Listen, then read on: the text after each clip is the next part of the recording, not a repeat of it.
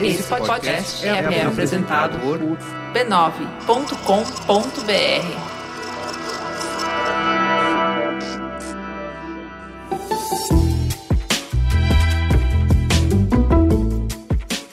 Mamileiros e mamiletes, bem-vindo ao nosso espaço de encontro para debatermos temas polêmicos com empatia e respeito.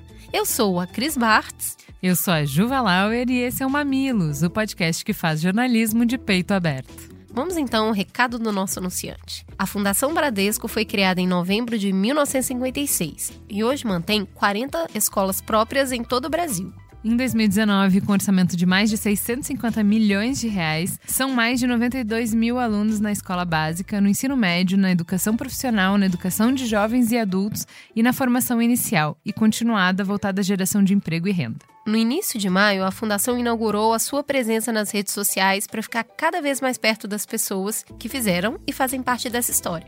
Acesse lá, tem Facebook, tem Instagram, tem YouTube e também tem LinkedIn. E aproveita que está por aí pesquisando e assiste o vídeo criado pela Fundação Bradesco. Ele conta a história de uma ex-aluna que se tornou médica. É bem bonito e o link está no post. Eu conheço um monte de gente que estudou na Fundação Bradesco. Eles têm um carinho imenso, que fez esporte lá. Tem muita gente que depois foi funcionário do Bradesco. É muito formativo. Hum. A, a, lembrança mais próxima que eu tenho da Fundação é a escola sustentável que eles criaram no Tocantins, que era um desenho do Marcelo Rosenbaum. Eu fiquei impressionada demais com a escola. Como é no Tocantins, é uma escola gigantesca, eles moram na escola. Gente, que projeto do caramba, me deu vontade de ir lá visitar. Acho que vale a pena acompanhar de perto esse trabalho, ainda mais nessa época da educação, né? Muito legal. E tem mais notícia boa? O terceiro episódio do Beleza para Quem foi ao ar nessa quinta-feira. E dessa vez, a nossa maravilhosa Marina Santelena Nessa caminhada de autoconhecimento e consumo consciente, bateu um papo muito legal com a neurocientista Cláudia Feitosa Santana sobre cores. E... Gente, sério, esse episódio tá muito bom. Como eu sou da casa, eu já ouvi. A Cláudia destrói qualquer paradigma sobre o que você acha que são as cores. É muito legal colocar uma neurocientista para conversar com uma pessoa que faz consultoria de estilo e ver dois aspectos tão diferentes sobre cores. A Cláudia é uma simpatia em forma de gente. A gente só tá recebendo convidada gostosa. Na primeira edição veio a Aline, que participou do Inteligência Emocional do Mamilos, e o papo dela com Marina Santelena foi ótimo. No segundo episódio foi com a Fabiana, que é a maquiadora oficial da MAC, e trouxe uma história muito deliciosa sobre essa coisa alegre que é pintar a cara e fugir disso enquanto padrão. E agora no terceiro episódio a gente tem uma neurocientista. Então, assim, o Beleza para Quem tá me saindo muito belo. Vai lá, dá o play, escuta o episódio que já tá todo mundo comentando sobre isso. Teta, senta que lá vem polêmica.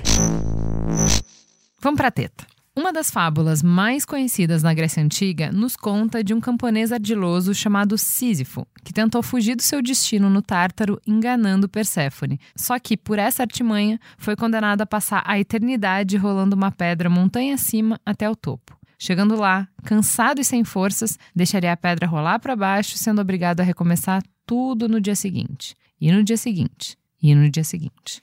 Se você já se viu preso a um trabalho sem sentido, você deve ter se identificado com o castigo de Sísifo, um símbolo trágico da vida moderna, com pessoas que se resignam a trabalhar em empregos fúteis e burocráticos. Novas tecnologias, novas demandas, portanto, novas oportunidades, novos modelos, novas hierarquias, novas jornadas, novas escalas, novos nomes para se decorar, novas tentativas de encontrar sentido e ainda assim o dia continua tendo apenas 24 horas. Onde cabe tudo isso? Onde encontrar tempo e mais do que isso, quem é que vai pagar a conta pelas contas que a gente precisa pagar? Afinal, o pão fresquinho das seis da manhã é trabalho, a rua onde o ônibus passa é trabalho, a roupa é trabalho, essa voz que você escuta também é trabalho. Essa tela que você toca todos os dias é trabalho. Trabalho de quem? Por quanto tempo e por quanto? Paga essa conta? Agora imagina que hoje irão nascer pelo menos mais de 200 mil pessoas e provavelmente 85% delas terão profissões que ainda nem existem, segundo o Institute for the Future da Dell. Pois é, dá medo. O que será fazer acontecer lá em 2030? Quais carreiras existirão? Pior ainda, será que existirá uma pedra a ser empurrada? E se existir, ela será empurrada por uma máquina que nunca se cansa, nunca se entedia e sobrará a nós contarmos histórias como a de Sísifo? Essa montanha é enorme e nada vai tirar ela da nossa frente agora. Hoje vamos conversar sobre apenas dois aspectos dessa discussão mais ampla, que é o futuro do trabalho: as mudanças na cultura das empresas e o impacto da flexibilização das relações trabalhistas. Então vamos lá, gente, vamos começar apresentando os nossos convidados. Para começar, quem já é prata da casa e além de participar do Mamilos, agora é o apresentador do podcast Gente, que é o novo queridinho da família B9. Túlio Custódio, quem é você na fila do pão? Olá, tudo bom, povo? É, bom, sou Túlio Custódio, sou sociólogo, sou curador de conhecimento inexplorado, é isso. Fala qual é a sua relação com o tema de trabalho. O meu doutorado é sobre o tema de trabalho. Na verdade, eu estudo a subjetividade dos trabalhadores precarizados nesse contexto do neoliberalismo. Basicamente, o que eu tento entender com uma certa um desafio, mas eu, te, eu tento entender como que a subjetividade dessas pessoas nessa nova conformação de trabalho de alguma maneira reflete ou reproduz as condições nas quais elas estão vivendo. Né? Ou seja, não é só a questão objetiva, que a gente vai conversar bastante aqui hoje, mas também como elas se sentem, quais são as emoções e os afetos que atravessam elas, e de alguma maneira isso também está dentro do processo. Muito bem. E Achei qual... inteligente. Não é? Até Ele me é aprumei na cadeira aqui. é muito conteúdo, gente. Não é possível. Com a gente também, Carolina Quintela. Bem-vinda, Carolina, pela primeira vez nos microfones do Mamilos. Fala pra audiência quem é você na noite. Eu sou a Carol, sou psicóloga. Trabalhei algum tempo com clínica depois acabei migrando aí para a área de recursos humanos. Então trabalhei com recrutamento e seleção numa empresa de educação e também como RH generalista de algumas escolas aqui no Brasil. E aí faço parte ali do time de People no quinto andar desde janeiro. Sou responsável pela área de cultura e desenvolvimento de pessoas lá no quinto andar. Perfeito, vamos falar bastante de cultura nesse programa. E Priscila, Priscila, seja bem-vinda também pela primeira vez nos microfones do Mamilos. Conta pra gente quem é você na fila do pão. Eu sou a Priscila, sou doutora em psicologia social, tenho uma relação muito forte com psicologia do trabalho desde sempre, desde a minha formação que também é em psicologia e me interesso muito pelo tema, leciono sobre o tema, sou cofundadora hoje da Potência, que é agora recém-lançada, e nós trabalhamos em várias frentes, né? Educação, pensando aí mesmo no preparo dos profissionais da área de gestão de pessoas, para a gente falar também sobre saúde mental, sobre carreira, atendimentos clínicos, e além disso, proposta de ter rodas de conversas com trabalhadores e trabalhadoras para ver como que é essa relação com o trabalho. Muito bem. Vamos começar então a nossa conversa falando um pouquinho sobre a mudança de cultura que a gente tem no ambiente de trabalho, então. Então, uma das primeiras coisas, a diferença entre o que a empresa precisava que o colaborador trouxesse para a mesa e o que ela precisa hoje. Então, eu estudei administração. Então vamos lá, Taylor, Ford, que é aquela escola de pensamento que vai falar: ó, o que a gente quer do trabalhador é o braço, é a energia, é a capacidade de execução. Então, a inteligência da administração está uma camada muito pequena dos trabalhadores vai pensar e vai chegar na melhor maneira de produzir aquele produto ou de fazer aquele processo, mesmo que seja um serviço, não precisa ser um produto. Eu vou pensar qual é a melhor maneira, aí eu vou ter uma camada média que vai se ocupar de controlar e aí eu vou ter toda a base da pirâmide que só precisa executar. Então, eu efetivamente, o que o Taylor falava assim, eu não quero que você pense. Se você pensar, você está perdendo tempo. Você não tem que pensar, tem que automatizar. Que é uma escolinha que vai criando robô, é aperta botão. Você, quanto mais a gente padroniza, a gente vê em grandes empresas, tudo tem processinho, tudo tem, ó, é, o que a gente quer é garantir que, independente de quem esteja naquela função, as peças são intercambiáveis. O processo é da empresa, a gente garante o resultado final. E aí, nesse cenário, o que eu preciso das pessoas e o que a estrutura precisa oferecer é controle, controle, controle. Quanto mais processo, quanto mais controle, melhor. A gente sai desse cenário para um cenário que a gente chama de VUCA, de volátil, incerto, ambíguo, que as coisas mudam muito rápido e que é tudo muito complexo. E aí a gente de repente pede para o trabalhador: olha, não basta só executar, você tem que pensar, você tem que criar, você tem que trazer soluções.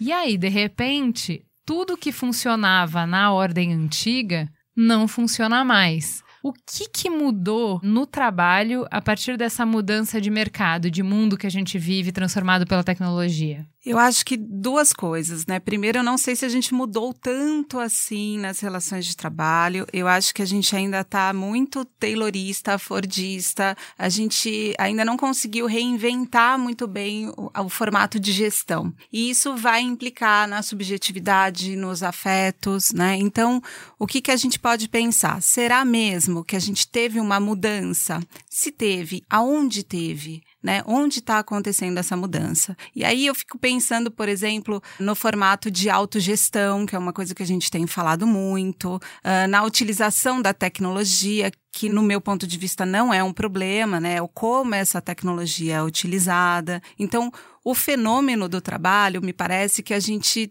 ainda não conseguiu fazer uma nova forma de gestão. A gente ainda está muito preso aquele formato de repetir, recortar, cada um fazer um pedaço. Então, culturalmente, as empresas estão ainda muito ligadas ao controle, no meu ponto de vista. Então, Hoje o mundo é volátil, é o fenômeno VUCA. Então a gente precisa de criatividade, precisa disso. Mas será que as questões culturais dentro das organizações e fora dela também estão realmente prontas para esse novo profissional? Para estimular, para gerir, né? Como que é esse formato de gestão? Como que é estimular a criatividade? Da onde vem essa criatividade sem adoecimento, por exemplo? Será que isso é possível? Carol, fala um pouquinho sobre como são nessas empresas que já nascem depois da transformação digital. Eu concordo um tanto aí com o que a Priscila trouxe, que a gente está mudando, né? Não acho que a gente entra completamente num outro lugar, assim, num outro cenário. Mas existem algumas mudanças importantes aí, eh, que para mim, especialmente, estão na maneira como as pessoas estabelecem a relação entre si, assim, muito intermediado pela tecnologia, é, e isso também deixa uma lacuna importante que tem a ver com as conexões humanas, assim. E é nesse sentido que eu acho que a gente ainda não conseguiu virar completamente essa chave. Percebo hoje, né, um fenômeno contemporâneo hoje é o quanto as pessoas estão ansiosas, o quanto as pessoas estão doentes psiquicamente, muitas vezes, e muitas vezes isso está muito atrelado ao trabalho é, e à velocidade que a gente tem ali. Então, acho que cada vez mais mais eu percebo a gente investindo mais nas relações, na qualidade das relações para preencher essa lacuna que, bem ou mal, é construída pela tecnologia. Então, mas assim, quando a gente fala que a gente está mudando, o que, que a gente está mudando? Antes de qualificar e de falar o que, que a gente acha da mudança, vamos falar um pouquinho sobre que mudança é essa, né? Então, por exemplo, a gente percebe nas empresas que a gente trabalha uma horizontalização maior para dar conta justamente dessa velocidade de resposta que a gente precisa, né? Então, assim, eu não posso passar por cinco instâncias antes de publicar uma resposta, um tweet, antes de responder uhum. alguma uhum. coisa numa rede social. Eu não posso, no gerenciamento de crise, ter que passar por, né? Então, cada vez mais a gente está vendo que os processos precisam ser mais rápidos, as respostas precisam ser mais rápidas e por isso a gente precisa diminuir o degrau hierárquico. É, vocês percebem isso, Túlio? Você percebe isso, é, essa transformação do trabalho? Com certeza. É, se eu usasse uma palavra, acho que tem várias palavras que a gente pode usar para preencher essa nuvem aí de transformações, mas uma delas é a flexibilização. Quando a gente fala de flexibilização, a gente pensa geralmente nas coisas do trabalho que a gente até vai discutir depois e tal, mas a flexibilização ela tem que ser entendida como uma coisa mais ampla, estrutural. Exemplo em processos, né? Você sai de uma perspectiva de, das empresas e corporações do século XX, né, que tem uma perspectiva muito hierárquica, os saberes verticalizados, onde você tem poucas instâncias de poder e como isso vai se dissipando nos diversos níveis de carreira, gerente, diretor, analista, e você começa a mudança de um padrão onde esses saberes eles começam a ser mais horizontalizados. Isso implica não só nos saberes que estão dentro da corporação, mas os que vêm de fora também. Então começa a se incorporar, por exemplo, as experiências de vida dos, dos funcionários, quanto eles já viajaram, as línguas que falam, o que, que eles gostam de fazer, tudo isso entra. Então isso já é uma flexibilização e a flexibilização dos próximos processos, né? Com isso as pessoas começam a tentar responder de forma mais ágil, mais rápida, em instâncias menores, né? Em particularizações né? Então, os núcleos começam a tomar decisões muito mais livres. Isso tem a ver com um processo mais amplo, que é o desenvolvimento do nosso capitalismo, né? O que acho que vale a pena a gente apontar, assim, rapidamente sobre isso, a primeira é que essa evolução tem a ver com o próprio desenvolvimento do sistema, onde a gente sai de uma lógica mais industrial, que é aquela lógica que você descreveu, né? Tem alguém lá no topo, tem um grupo de gerentes que administra, controla e a massa das pessoas que produz, né? Que monta coisa, uma coisa muito, muito fabril. Isso é o momento industrial. Para uma perspectiva hoje mais financeirizada, né? A financiarização do nosso sistema econômico implica que você tem empresas que estão ganhando mais e produzindo mais a partir de rendimentos e, consequentemente, a criatividade está mais em jogo, porque os produtos dessa produção não necessariamente são mais fabris. Então, isso também remonta uma nova organização. Isso também faz com que pessoas que antes estavam colocadas naquele paradigma, elas hoje ajam de outra maneira. E você vê mudanças disso em todos os sentidos. A educação, por exemplo. Né? Você sai de uma lógica da escola disciplinar, onde está todo mundo sentadinho na cadeira, etc e tal, que ainda sobrevive, né? ainda, ainda existe, mas você tem agora o desenvolvimento de novos modelos educacionais, o aluno que aprende a fazer projetos, o aluno que aprende a, a pensar de maneira autônoma, enfim. Tudo isso é reflexo dessa mudança. Tem muita coisa, né? Mas assim, pra gente começar a pensar juntos. Quando eu ouço essa primeira rodada de conversa que a gente teve aqui, eu fico me perguntando de qual Brasil que a gente está falando, né? Porque a gente tem mais ou menos 150 milhões de brasileiros disponíveis no mercado de trabalho, onde a esmagadora maioria não está passando por nenhum desses processos que a gente está conversando aqui, mas elas vão ser cobradas por isso. Então, assim, é o recorte claro do VUCA e do, da competência, da inteligência, do estímulo da criatividade, a gente leva isso para um processo escolarizado, muito mais do que de aprendizagem. Então, assim, quando é, eu olho para uma grande massa dos brasileiros hoje que trabalham na estação Fabril e que começam a entender quais são os seus direitos e qual é o escopo do seu trabalho, para não ser explorado, a hora que ele começa a se posicionar nesse lugar, vem uma avalanche falando que a gente quer a sua criatividade, você tem que responder muito mais do que a gente está te pedindo, porque sabe o VUCA? Que VUCA, moço? Do que você está falando? Ah, então, é tudo muito volátil. Então, assim, eu preciso mais do que o escopo inicial, né? Eu quero a sua criatividade, eu quero o seu saber.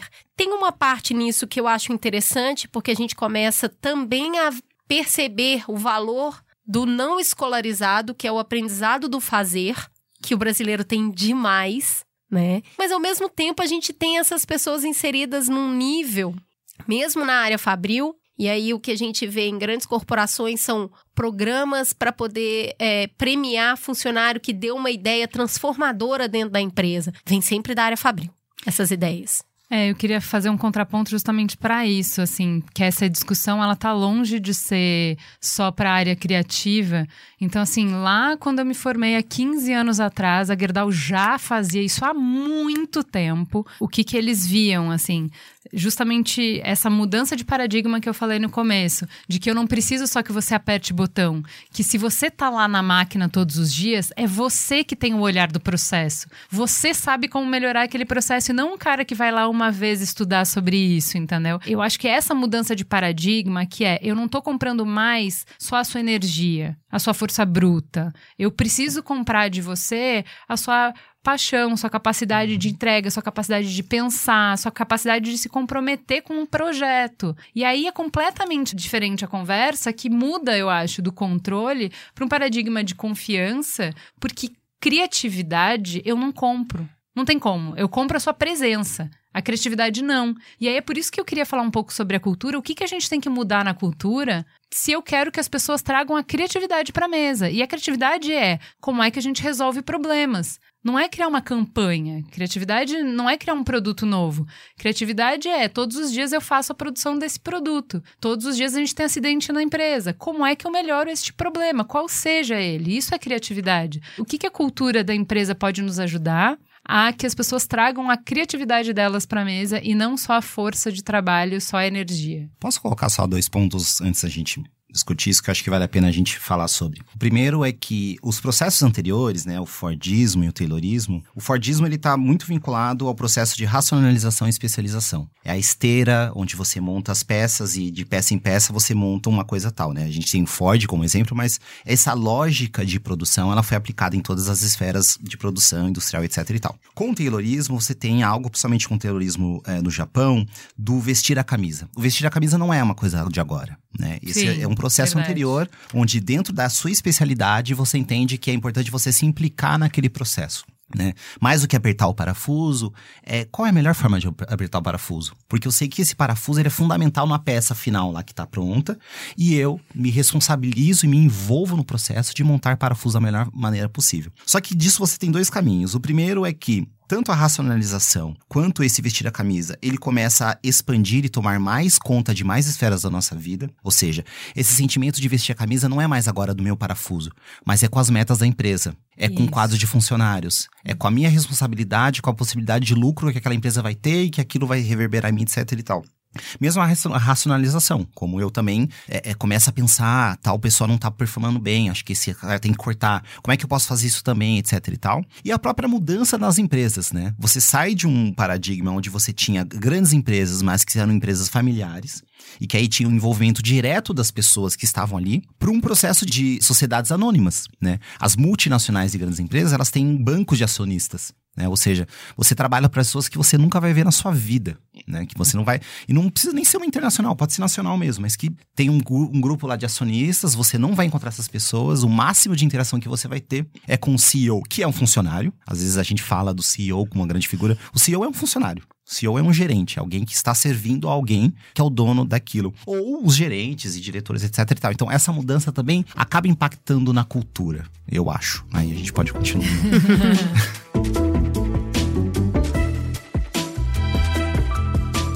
Você falou uma palavra que para mim é a chave tá, desse novo momento que a gente vive, que é confiança, né? Cada vez mais a nossa vida pessoal e a nossa vida profissional se misturam. E para a gente comprar um projeto, a gente precisa confiar naquele projeto, a gente precisa acreditar naquele projeto. E essa, quando eu penso na nossa responsabilidade como empresa, o que, que a gente precisa provocar na turma que tá com a gente hoje, para mim é exatamente isso, é a sua voz, assim. Hoje eu percebo até, acho que tem uma dicotomia aí, né? Porque quando a gente pensa na nossa responsabilidade na empresa, eu nunca vi um momento tão democrático, assim, que a gente tá vivendo, com todo mundo que eu falo, todo mundo fazendo projetos orgânicos, onde todo mundo tem voz. Assim, absolutamente, eu poderia dizer que todas as iniciativas que a gente teve, por exemplo, no Quinto Andar, a gente fez rodas e rodas de conversa para entender o que, que as pessoas achavam sobre aquilo, o que, que ajuda, porque no final das contas a gente serve aquelas pessoas. E aquelas pessoas sabem quais são as dores que elas têm. E cada vez mais, quanto mais a gente provoca, mais elas contam as dores e as alegrias. E mais a gente consegue, de fato, fazer com que elas se conectem verdadeiramente com o trabalho. Que acho que esse é o objetivo. Por assim, isso que esses bem. projetos de remuneração de grandes ideias sempre existiu desde os anos 80.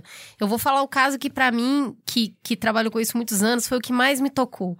Era uma fábrica muito grande, ainda lá em BH, é, uma fábrica de automóveis tal, sabe? e aí a conta de energia era muito alta. E aí abriram para.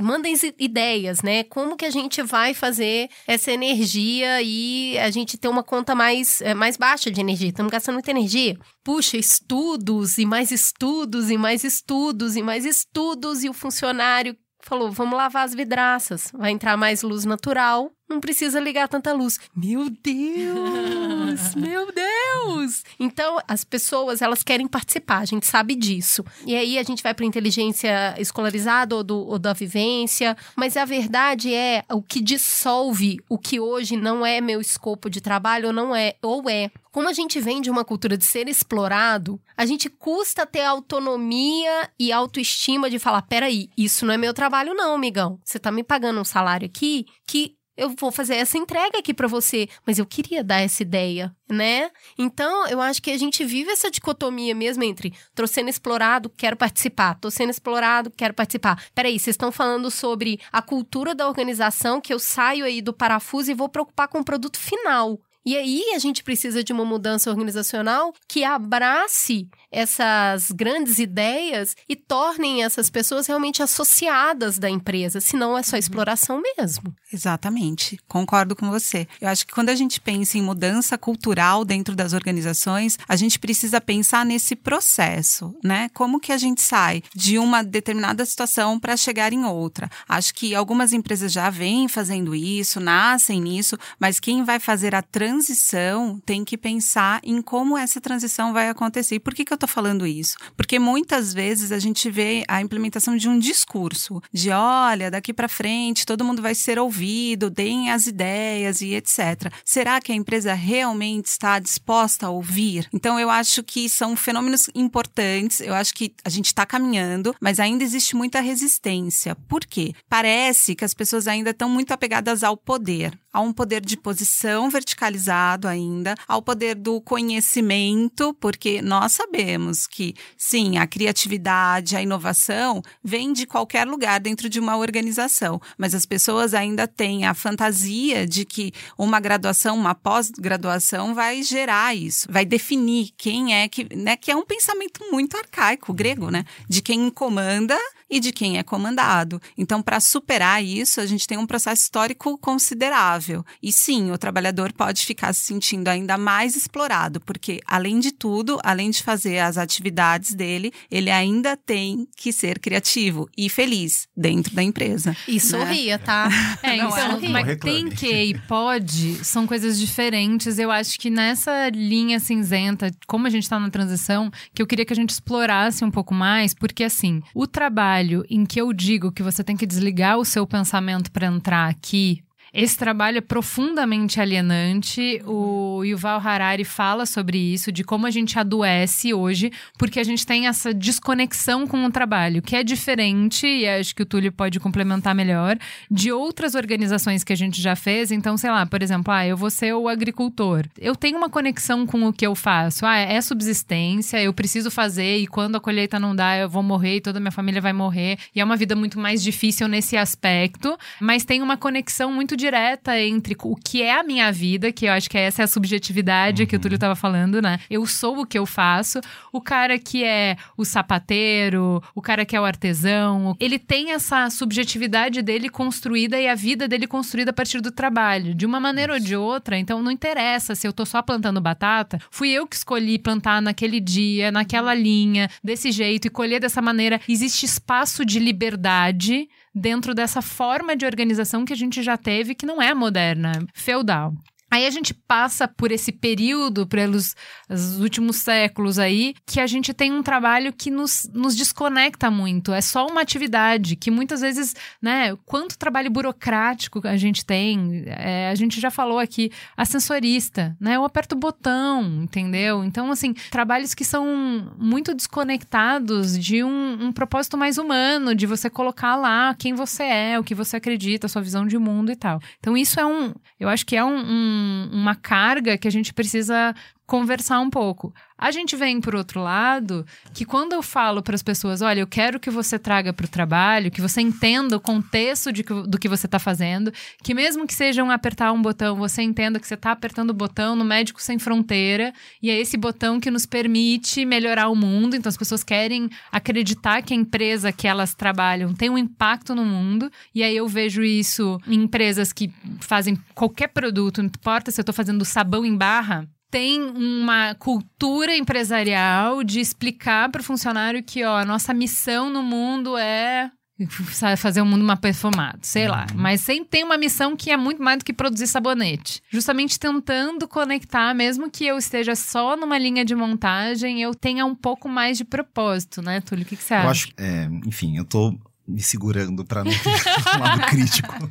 Pode não, falar pode lado crítico. Eu, eu, por exemplo, discordo dessa abordagem. É... Acho que a é. gente é capaz de criar uma ficção para tudo que a gente faz. É, não, é que eu acho, assim, eu acho fundamental colocar camadas nas coisas, né? Primeiro a camada do trabalho, né? O que, que é trabalho? Trabalho é geração de valor. Esse valor, ele é gerado para quem detém ali, digamos, a organização do trabalho, né? E aí a gente tem as formas disso, né? Lucro, tempo, dividendos, etc e tal.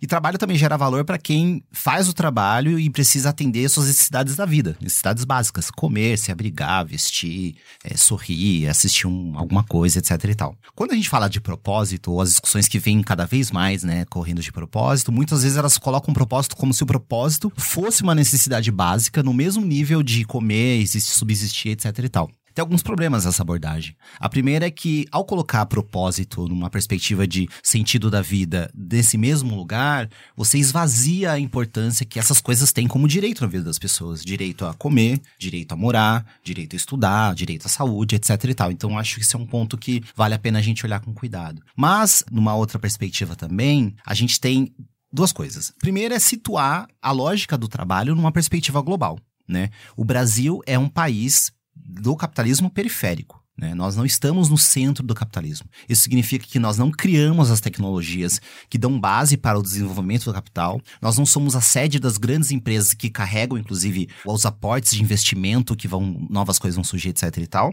E nós não estamos, não temos, cada vez mais, inclusive, é, não estamos no, no, no, topo do lugar da educação em relação a quem vai formar as pessoas que vão estar e nesses está processos. longe aí, vai.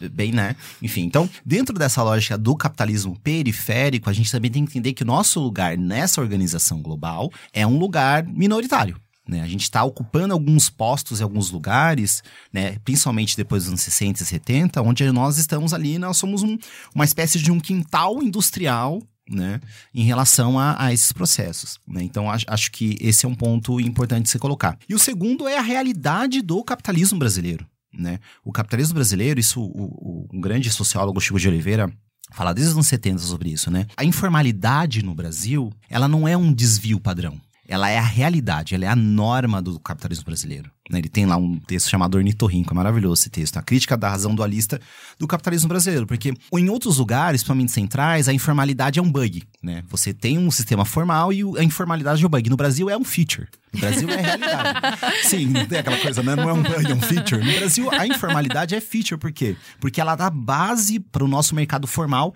que é minúsculo. A formalidade brasileira, se você olhar é, tanto dos trabalhadores como das empresas, etc e tal, é minúscula em relação à realidade da informalidade, né? Então é importante entender também que o nosso desenvolvimento ele vai sempre caminhar junto com a informalidade quebrar isso, quebrar essa dinâmica é algo que é muito diferente. E aí vai desaguar, não quero também ficar falando muito, para esses modelos de organização, né? A lógica do poder, por exemplo, está muito vinculado a isso, né? Como é que eu vou dividir ou vou deixar as coisas horizontais se eu entendo que eu, como patrão, patrão, olha essa palavra, como patrão, eu estou num lugar de social, de status simbólicos diferente desse outro. O meu funcionário, o meu colaborador, aí a gente pode usar a palavra que a gente quiser, parceiro, é todas as coisas que vêm sendo usadas hoje. Então, quebrar essa cultura social que é uma cultura que estipula poder, diferenciação de status, informalidade, uma relação, inclusive por conta dessa informalidade, patrimonial na forma como a gente se interage com as pessoas, né? As pessoas tratam um funcionário geralmente como a, a empregada da casa, alguém que é, é querido, mas ao mesmo tempo está subjugado, e se a pessoa se colocar, você está me traindo, né? Você está me apunhalando, ou seja, esses processos também refletem na nossa cultura de como a gente faz o nosso capitalismo, quando a gente faz a nossa sociedade, nosso mercado, nossa indústria e por aí vai.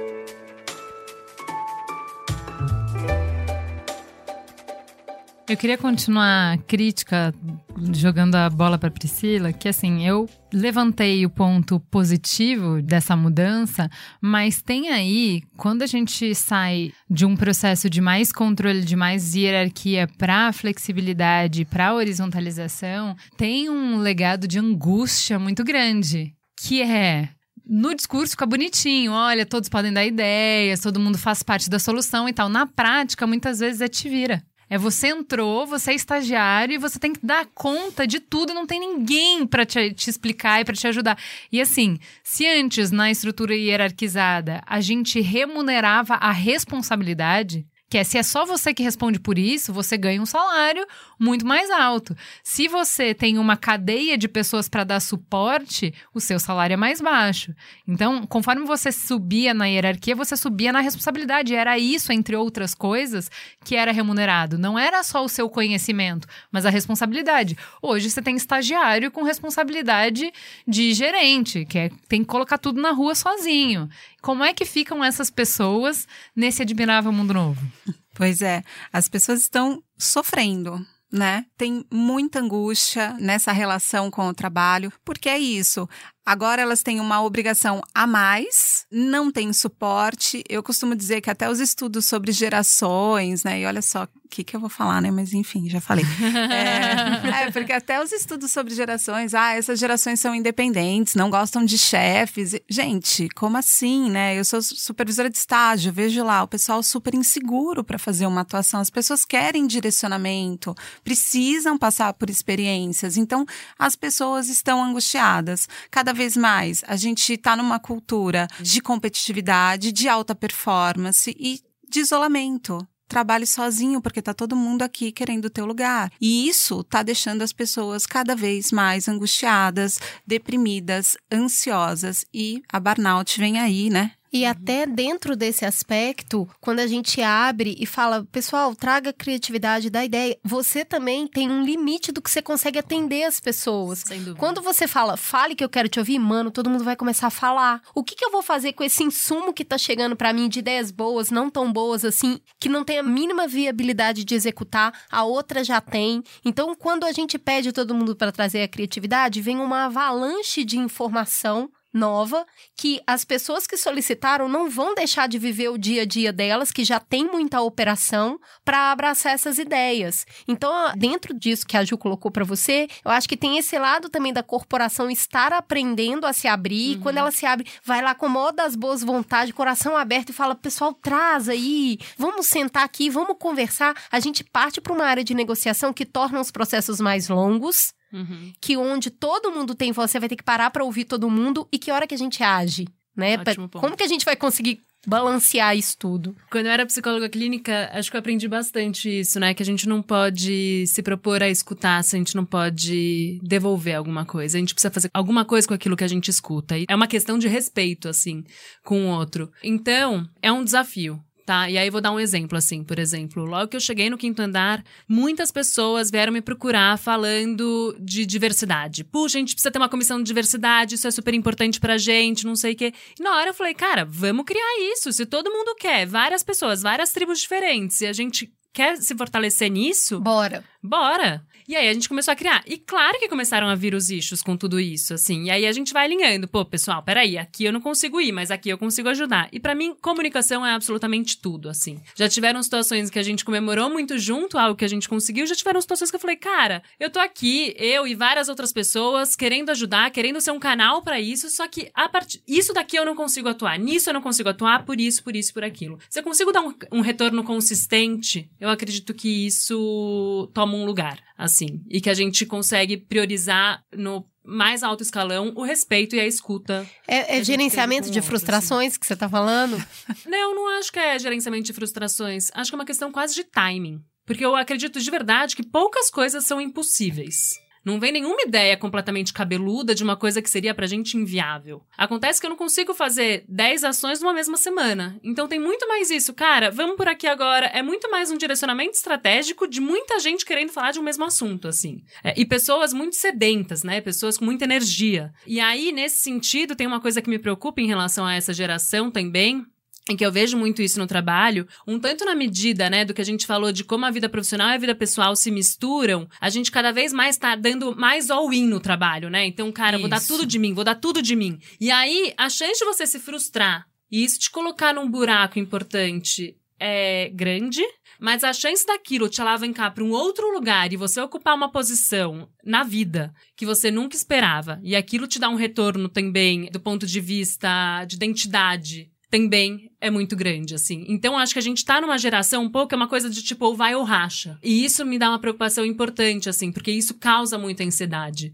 Tanto no melhor quanto no pior cenário, assim. É, eu- um dos programas que são mais comentados toda vez que as pessoas vêm pedir beijo para, eu pergunto qual é o seu programa preferido, é o Você Não É o Seu Trabalho, justamente por essa discussão que a gente já fez sobre essa separação de vida pessoal e de trabalho e do quanto é importante para as pessoas ter propósito na vida delas e o quanto a gente tem que pagar boleto no final do mês e essa dicotomia. Mas eu queria que a gente voltasse um pouco para falar sobre essa distância gigantesca que existe entre a teoria e a prática de que a gente, teoricamente, qualquer revista de RH, artigo de RH que você vê, a gente está na era da colaboração.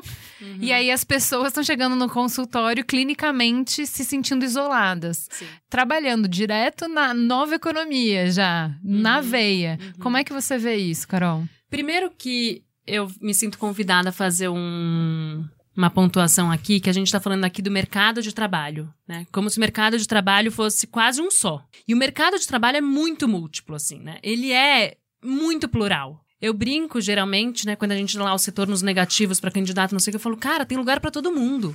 E tem, eu realmente acredito nisso, assim. E acredito que vai continuar tendo, embora a gente tenha lá todas as nossas preocupações em relação ao futuro. Então, para mim, isso tem muito a ver com a cultura da empresa. O que a gente fala, se era da colaboração, a gente vai entender de fato os valores de cada empresa quando a gente faz parte, assim. E eu digo isso, e agora eu vou tirar aqui um pouco meu chapéu de people e, né, de uma pessoa representando o RH, como uma profissional mesmo, assim. Eu já trabalhei em empresas que eu super me identifiquei. E já trabalhei em empresas que eu nunca me identifiquei. E a mudança disso, tanto no nível do meu engajamento, no quanto eu acreditava no projeto e no quanto eu cresci dentro do trabalho, são praticamente opostas. Assim, era muito no sentido disso. Eu saía do trabalho, a pessoa poderia falar o nome da empresa do meu lado e eu não levantava nada, assim, não abri o olho. Enquanto hoje, né, e em outros momentos também, você defende muito com unhas e dentes isso, assim. E é esse tipo de relação que a gente está construindo cada vez mais, assim, relações de pessoas que se conectem mais com o trabalho, lembrando que tem culturas muito diferentes, assim como tem pessoas muito diferentes. Isso tem um match. Eu brinco que, por exemplo, consultorias de recrutamento e seleção é tipo Tinder do profissional e da empresa, assim, né? Porque tem o mundo é muito diverso nesse sentido e o mercado de trabalho não é um só. Eu realmente vejo esfera democrática importante hoje, pelo que eu conheço. Deixa eu contar uma anedota que eu acho maravilhosa para ilustrar isso que você está falando. Certa feita estava naqueles processos pavorosos de trainee, como eu odeio aquelas dinâmicas pavorosas, gente, que desumano aquilo.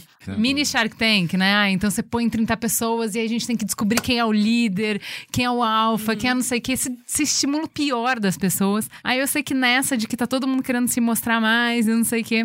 A menina pergunta assim, pra galera que acabou de sair da faculdade, sabe? Que ainda tá fazendo o último semestre. Onde é que você se vê daqui 10 anos? E aí o pequeno tubarãozinho fala assim: eu me vejo como presidente.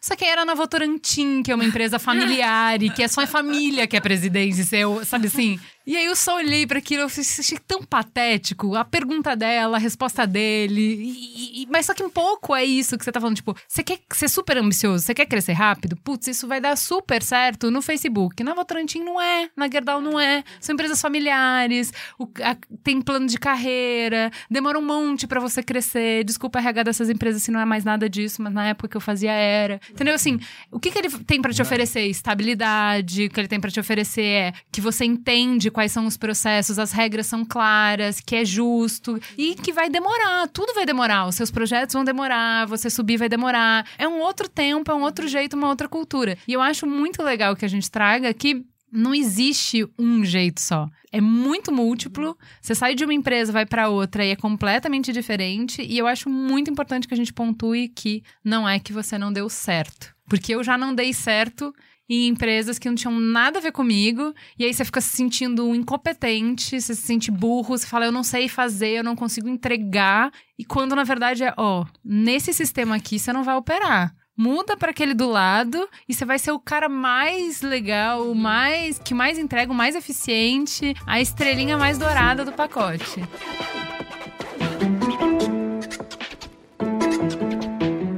Queria aproveitar essa deixa para falar sobre um mito que eu acho, e aí me corrige, Priscila, se eu estiver errado, que ajuda a causar essa angústia, que é no mundo da colaboração, traga sua criatividade. Ai, meu Deus, não sou criativo.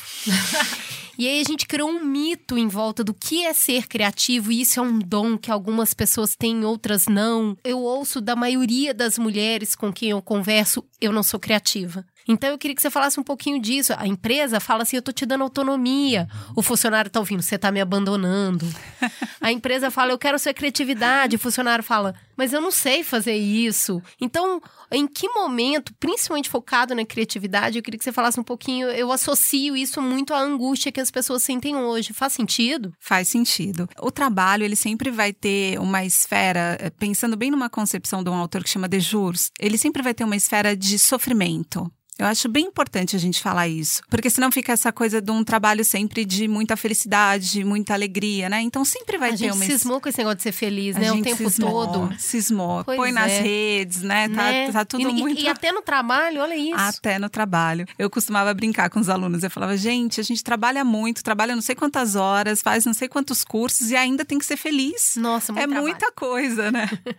Mas pensando na questão da criatividade, eu acho que é importante dizer: tem um sofrimento, né? Então a relação com o trabalho sempre vai ter um, um elemento que é o sofrimento. A questão é o quanto tempo eu vou conseguir conviver com isso. Eu vou ter duas saídas. Eu vou utilizar de vários mecanismos de defesa inconscientes, coletivos ou individuais para tentar lidar com esse trabalho. E aí, em um determinado momento, eu vou ter que eu vou, eu- não é que eu vou escolher, mas alguma coisa vai acontecer. Ou eu vou adoecer, porque fiquei muito tempo fazendo esse processo de mecanismo de defesa, fiquei muito tempo me defendendo, então adoeço, ou eu vou pro lado da criatividade, que é essa possibilidade de ressignificar esse trabalho. Eu não estou dizendo nem mudar de trabalho, estou dizendo encontrar um significado, um sentido, conseguir ressignificar a minha relação com essa atividade que eu estou fazendo. Então, a criatividade ela está bem distante de ser esse mito que a gente idealizou e que foi passado para as pessoas e que é cobrado muitas vezes da pessoa, né? Que a empresa às vezes, porque eu não sei, eu, eu fico um pouco pensando aqui, claro, às vezes a empresa está dizendo mesmo, eu quero a sua criatividade, o indivíduo está pensando, eu não sei, não estou preparado, você me abandonou, mas acho que às vezes o indivíduo se sente abandonado mesmo, pelo grau de competitividade que tem, pela falta de colaboração interna, né? Então, eu acho que Existem alguns grupos de trabalho, existem algumas empresas em que isso acontece. E aí a gente vai ver as pessoas conseguindo ser mais solidárias, que também é um conceito dejuriano, que é essa possibilidade de eu me relacionar com o outro, de eu me comunicar com o outro, de eu contar com o outro, de sei lá, eu estou sofrendo um assédio, eu consigo contar com outras pessoas para me ajudar, para dizer, olha, você está sendo assediado, olha, vamos fazer tal coisa, vamos cuidar disso, né? E aí sim a gente está pensando na questão criativa, colaborativa e potente do trabalho. Claro, o trabalho traz sofrimento, traz dor, mas não somente. Ele é a construção da minha parte objetiva de identidade, né? Ele me possibilita construir várias coisas. Ele me traz remuneração social, né? Então tudo isso também está junto dentro do mesmo barco. Isso é muito importante entender, inclusive porque uma das configurações, né, uma das reconfigurações, na verdade, do trabalho é a mudança do trabalho com um lugar de uma identidade coletiva, né, onde você se reconhecia porque você era um, um operário, você era um advogado, você era um administrador, para uma lógica mais individualizada, mais atomizada do mercado de trabalho, onde a sua identidade é muito mais pelo que eu faço, pelas coisas que eu construí e menos a solidariedade, menos a, a coletividade, que leva, entre outras coisas, a uma lógica da competição. A norma competitiva, a lógica de que eu estou é, concorrendo com todo mundo a todo momento, ela vai acontecer não só para pessoas, sei lá, de outras empresas, mas para pessoas que trabalham comigo, inclusive. Tem uma, uma socióloga, Silva Viana, eu ia deixar pra falar dela no final, mas vou falar agora que eu acho muito bom. Eu gosto muito do trabalho dela, porque o que ela faz? Ela, ela faz uma, na grande metáfora, na alo- analogia, que é do reality show, do, do BBB, esses reality shows, com o mercado de trabalho, né? O mercado de trabalho contemporâneo, ele é um grande reality show, onde a brincadeira não é mais sobre quem vai ganhar, mas é quem não vai perder nessa rodada. Né? O reality show tem uma coisa muito louca. A gente pouco lembra de quem ganhou o reality show, quem foi os vencedores. Talvez um ou outro, porque ficou na mídia, etc. Mas a gente assiste ou acompanha reality shows porque a gente quer ver quem naquela rodada vai perder. E o mercado de trabalho hoje ele tem essa característica. As pessoas estão em competição constante, elas estão extremamente ansiosas, extremamente esperando e elas fazem de tudo, e aí envolve a questão do trabalho pelo trabalho, de como o trabalho atinge outras esferas da vida. Elas estão a todo momento trabalhando para garantir que elas não são as próximas eliminadas da rodada. Eu acho que isso é, é bem importante, porque isso reconfigura a cultura, reconfigura a forma como você está disposto a trabalhar, os seus anseios, os- as narrativas de sofrimento que você começa a imputar a partir disso. Não é uma narrativa do bem-estar social, né? Da família, do emprego estável, da aposentadoria. A lógica hoje já é, não faz sentido pra mim. Eu não sei o que quero fazer amanhã. Eu não gosto desse ambiente de trabalho. Eu as coisas que parecem minúsculas, mas na verdade elas são gigantes, porque reconfigurou a lógica como eu me vejo, como eu me, me implico nesse processo.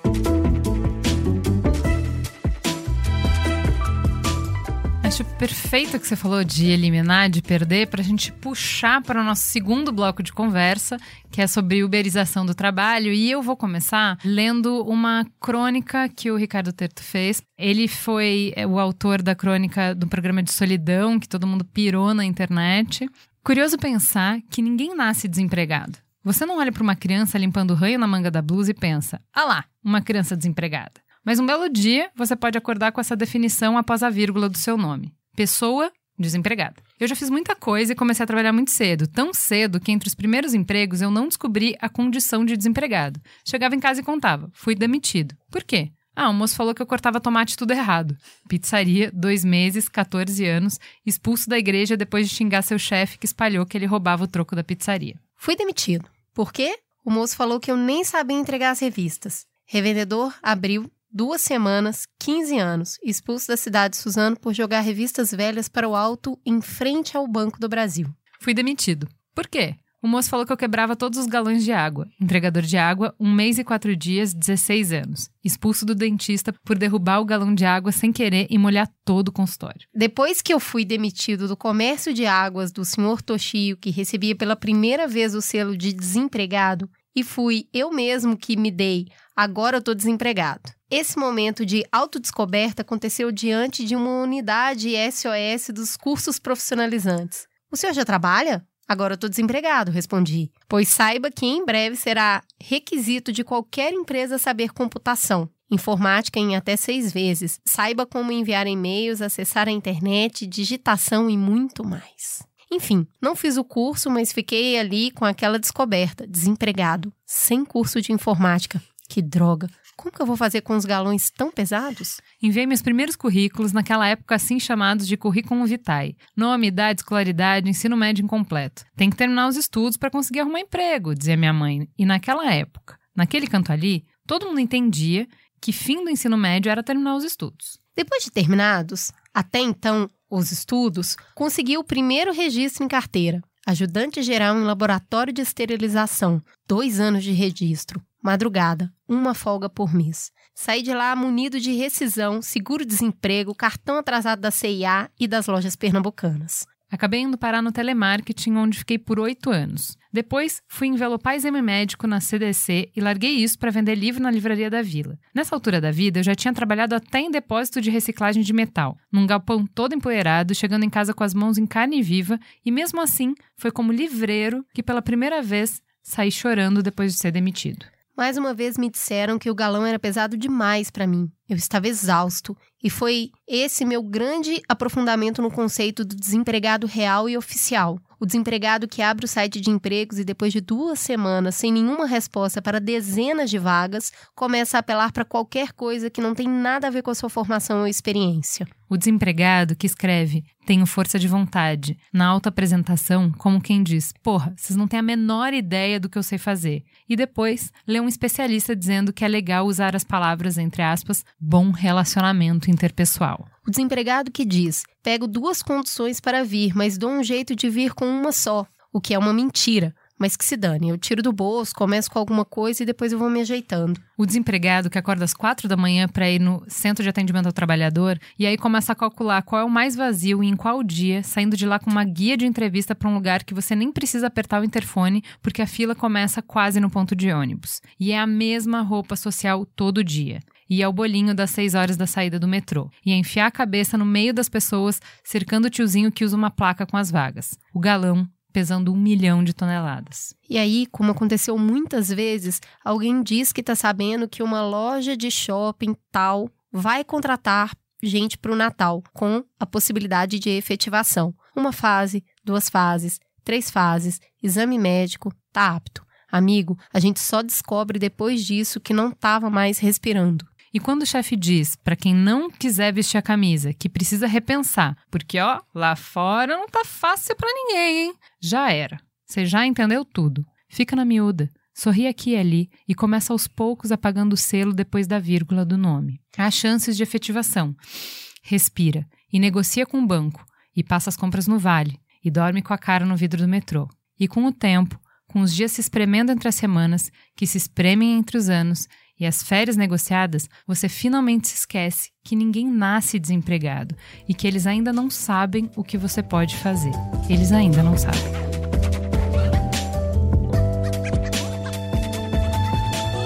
É sobre essa ótica que a gente começa a falar um pouquinho sobre o impacto da empregabilidade das pessoas nesse mercado tão volátil que a gente falou nessa primeira parte do programa.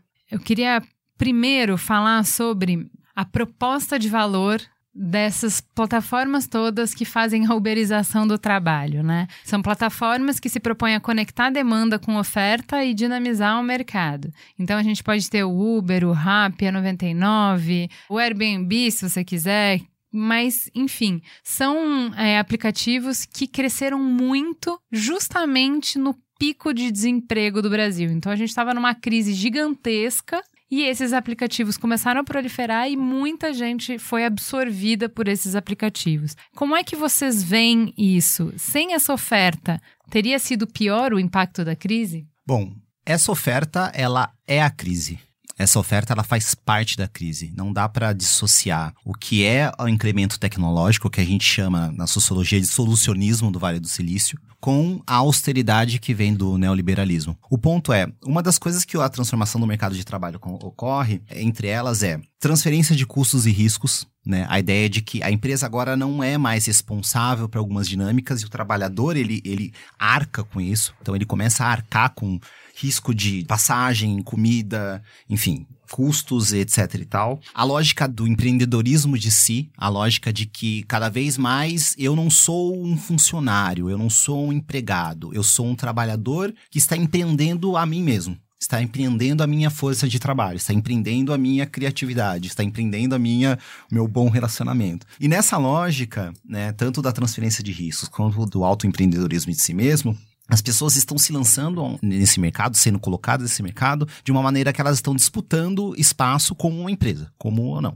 eu tô aqui, não demando coisas, e, e o ponto disso é que você sempre nivela por baixo. Né?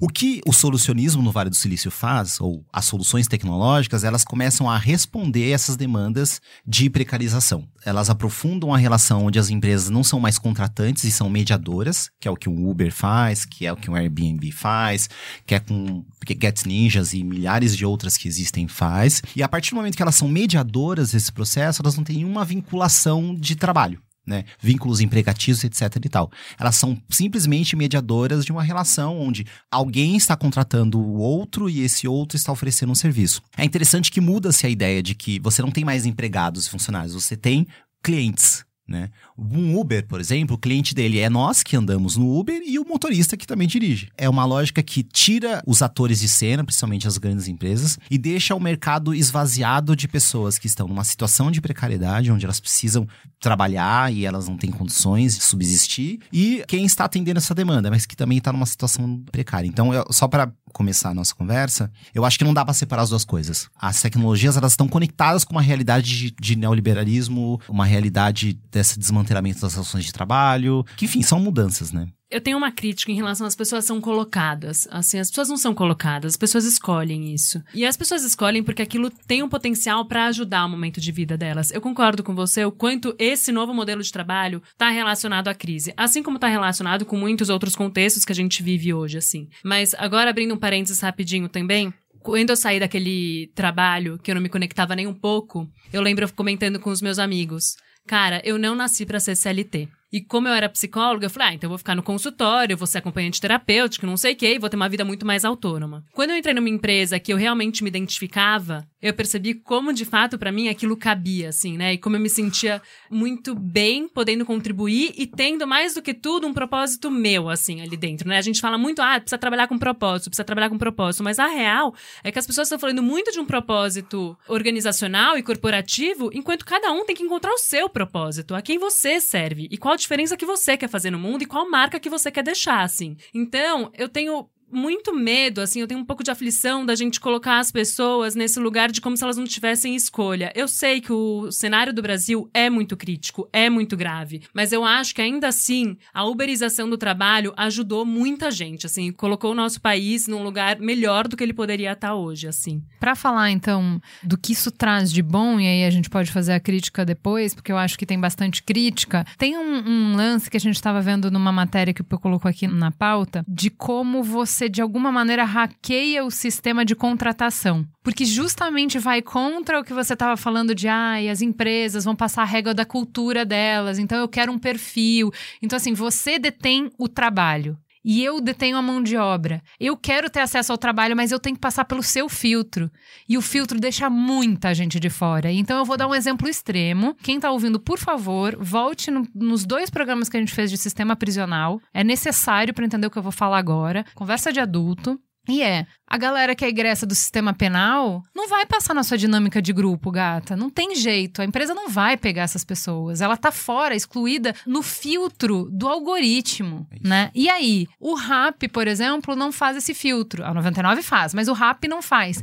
E aí, de repente, você tem uma possibilidade para uma galera que não estaria entrando em lugar nenhum e que consegue entrar justamente porque a empresa parte desse pressuposto de que eu não estou contratando pessoas, são meus meus e eu não vou botar uma barra de que você não pode entrar. Se fizer o seu trabalho, qual o problema? Por que, que você não poderia, entendeu? Eu concordo um zilhão por cento e essa é uma das minhas maiores críticas em relação ao mercado de trabalho e as coisas que a gente precisa mudar urgentemente, assim. Hoje, ainda bem, a gente tem algumas organizações já, né, de contratação de refugiado, de ex-detentos, né? Eu mesma fazia parte de uma ONG, chama Casa Flores, que é um trabalho com ex-detentas, assim, né, egressas do sistema prisional, assim. E eu acho que hoje isso tem mais lugar. Eu concordo que a gente está muito longe do cenário ideal. Muito longe. A gente deixa muita gente fora do filtro. E por isso que a diversidade é tão importante, assim, né? Quando a gente fala em criatividade, as pessoas precisam tirar esse tabu que criatividade é sei lá o quê. Criatividade é você ser você. É você poder falar o que você pensa. E para isso a gente precisa de pessoas que tenham histórias diferentes.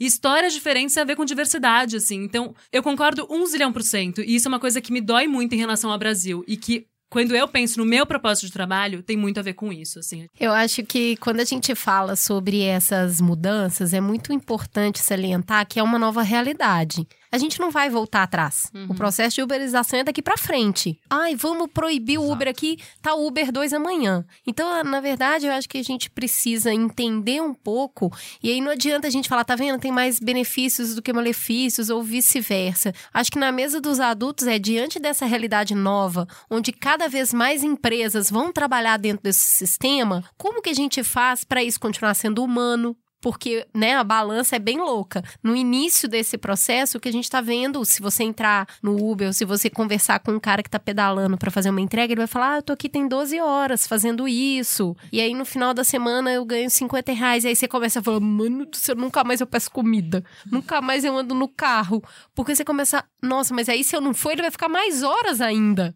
Eu acho que como consumidor também, a gente começa, e consumir é um ato político, você fica super preocupada se eu consumo, eu tô colaborando. Se eu não consumo, aí ele vai ficar mais tempo ainda para gerar essa grana. E aí, Priscila, dentro dessa dinâmica que para mim já é uma realidade, não tem que discutir que vai ser só CLT e que a gente tem que se agarrar a isso porque eu acho que já foi. A discussão tem que ser outra, é como manter os processos humanizados dentro de uma nova realidade. Como que você percebe isso? Eu acho que a questão da autonomia da autogestão é muito atrativa para as pessoas que fazem parte dos processos relacionados aí à uberização, né? Então, vários aplicativos. A ideia de ter autonomia, de poder gerir seu tempo, isso é muito atrativo. As pessoas gostam disso. Elas se interessam, né, por essa prática. Se vem lá, ai, olha, aqui eu tô num lugar seguro, eu gosto, eu me sinto livre. A questão da liberdade até. Adoro. A gente hum. conta umas ficção maravilhosa pra gente, né? Eu tô 12 horas aqui livre dentro do meu carro, Exato. preso na marginal final. Por outro lado. eu ouço muito essa sensação. A gente ouve tá muito, falando. porque é muito que vem. Isso é uma estratégia de defesa. Né? É um bom exemplo de estratégia de defesa coletiva ou individual, de olha, eu tô aqui, mas eu sou livre, né? Uma racionalização ótima, né? De Uhum. olha, sou livre, trabalho quando eu quero e etc. Por outro lado, elas estão ali. Vamos pensar, um menino que tá pedalando 12 horas, se chove, se ele, enfim, se ele se acidenta, como é que fica tudo isso, né? Eu acho que pra gente melhorar essas relações, a gente vai passar por questões sociais. E aí eu não sei se a gente vai melhorar, né? Sendo bastante pessimista, na verdade, aqui. Por outro lado, a gente precisa melhorar. Né? A gente precisa construir uma sociedade melhor. Então, eu sempre falo que quando a gente pensa em empresa, quando a gente pensa que empresa eu quero construir, a gente também está pensando em que sociedade a gente quer construir. A empresa ela vai impactar diretamente na sociedade. Então, essa é uma pergunta muito forte. Que empresa você quer construir? O problema é que eu tenho um pouco de medo das respostas, assim, né? Do que, que essas Então, empresas estão querendo. Mas eu acho interessante que Ana, você está perguntando que tipo de empresa você quer construir. Semana passada eu estava num é, evento da Unilever é, e eles estavam falando sobre como eles não acreditam em empresas que têm projetos de responsabilidade social, projeto de. Tem Só- cara, tem que ser o core da empresa. A meta tem que ser trazer bom impacto social com os produtos, com o negócio principal da empresa. Porque você não pode destruir a sociedade com uma mão e com a outra, bem menor, bem de, da- do seu instituto de impacto social, bem pequenininho, tentar consertar alguma coisa, entendeu? Então eu, eu, eu vejo que isso tem a ver. E eu acho muito discutível, assim, olha, a gente, hoje de manhã, no 99 que eu peguei, eu fiz um trajeto bem longo. Então eu saí da Zona Oeste e fui pra Zona Sul. Peguei quase toda a marginal. E aí eu falei, putz, é longe, né? Aí o cara falou assim: ah, é do lado do meu trabalho fixo. E não é a primeira vez que eu escuto isso. Eu falei, Também. ah, então você aproveita o 99 Destino, que ele te, já te joga para um lugar onde você precisa ir, e você aproveita a sua. para você monetizar a sua ida ao trabalho. Ele falou, cara, eu comecei a fazer isso porque depois que eu me casei, eu me mudei para Barueri, que é é outra cidade. Então eu comecei a perder muito tempo no trânsito. E aí eu falei assim: por que, que eu preciso perder esse tempo? Esse tempo pode ser um tempo que eu ganho. Então eu rentabilizo esse tempo, então eu não fico mais com tanta raiva do Brasileiro, trânsito. Muito orgulho. E eu ainda conheço gente, conhe- converso com as pessoas, já conheci tanta gente legal. Então o trânsito, que era uma coisa horrorosa pra mim, passou a ser uma coisa que eu já não me importo tanto. Eu não tenho esse senso de perda. Teve outro que eu peguei que ele falou assim: Cara, eu sempre uso esse destino pra ir na casa da minha namorada. Então eu penso, eu vou ver ela, eu vou ganhar 15 reais. E- Então, assim, olha só. Claro que isso aí é a versão poliana, a gente vai pegar na crítica agora forte.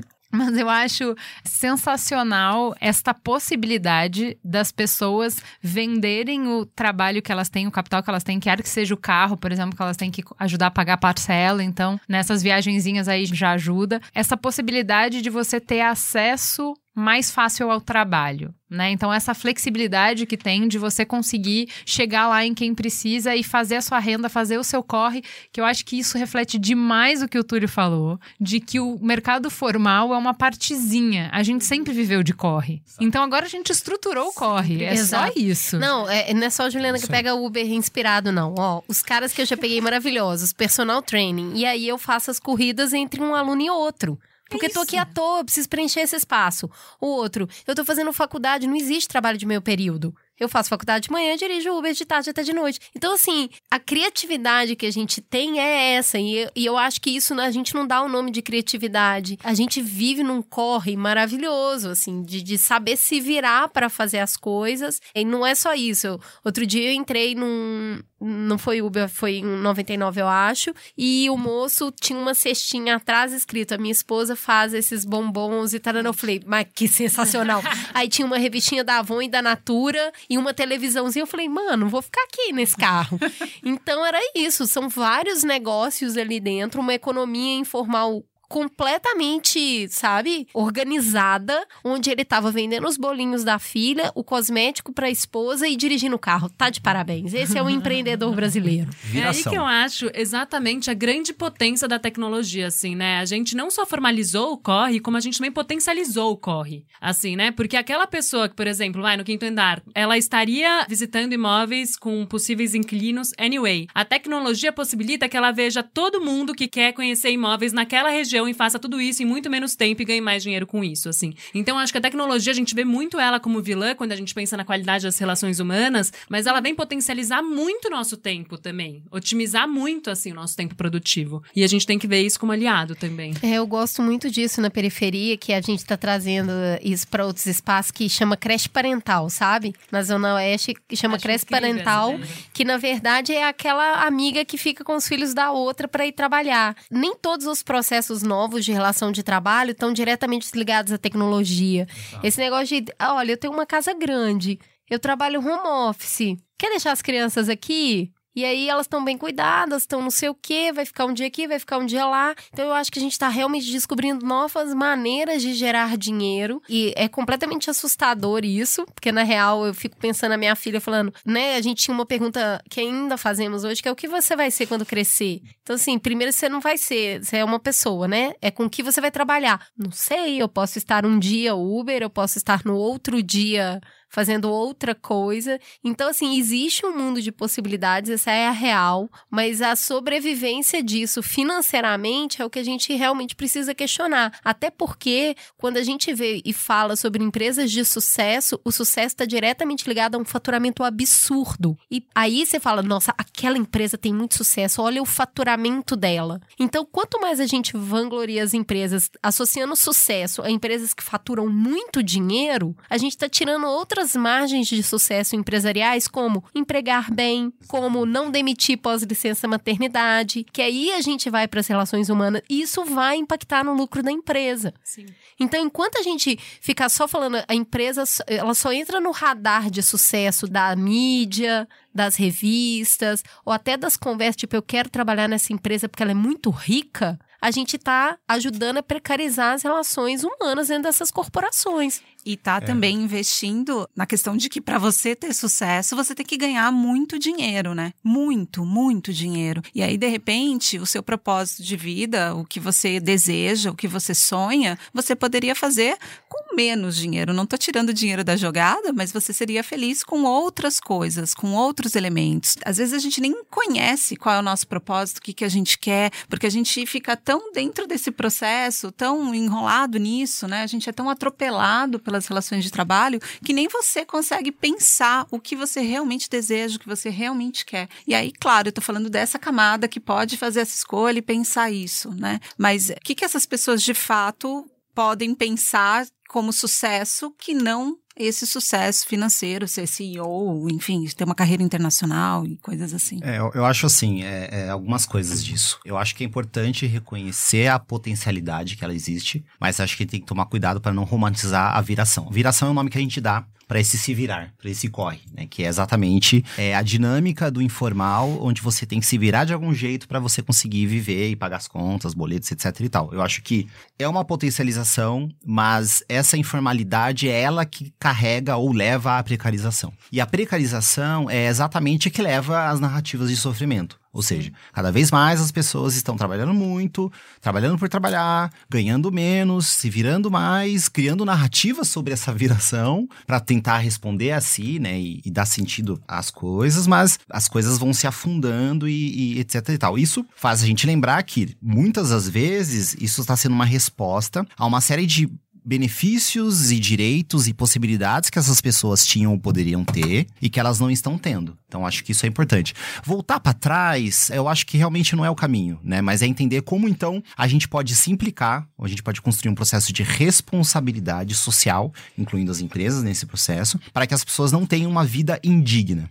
Porque o problema na discussão que a gente faz na sociologia, na teoria social, é como essa precarização ou tal fenômeno da uberização, ele está conectado com uma indignidade da vida humana a partir do trabalho. Ou seja, o trabalho ele não é mais uma forma de, eu me reconhecer, de eu criar minha identidade, tudo bem. Você entra numa lógica mais individual, do autoempresa, ok. Essa lógica leva a uma perspectiva de concorrência e transferência de riscos e custos, ok. Mas tudo isso leva a uma indignidade da vida humana, onde as pessoas estão cada vez trabalhando mais, arrecadando menos. E quando a gente olha os números, quem fez isso maravilhosamente foi o, o economista Francisco Piketty, ele mostra que de 30 anos para cá, de 40 anos para cá, a gente tem cada vez menos capacidade de reverter e distribuir a renda que é gerada por essa forma de capitalismo, por esse modelo de negócio, de mercado, né? E cada vez mais a gente está ampliando as concentrações e a desigualdade. Isso é complicado, né? Para uma sociedade que acredita onde que a gente está gerando muita renda e está gerando muitas possibilidades, mas na verdade essa narrativa que o Terto descreve é uma narrativa que cada vez vai ser comum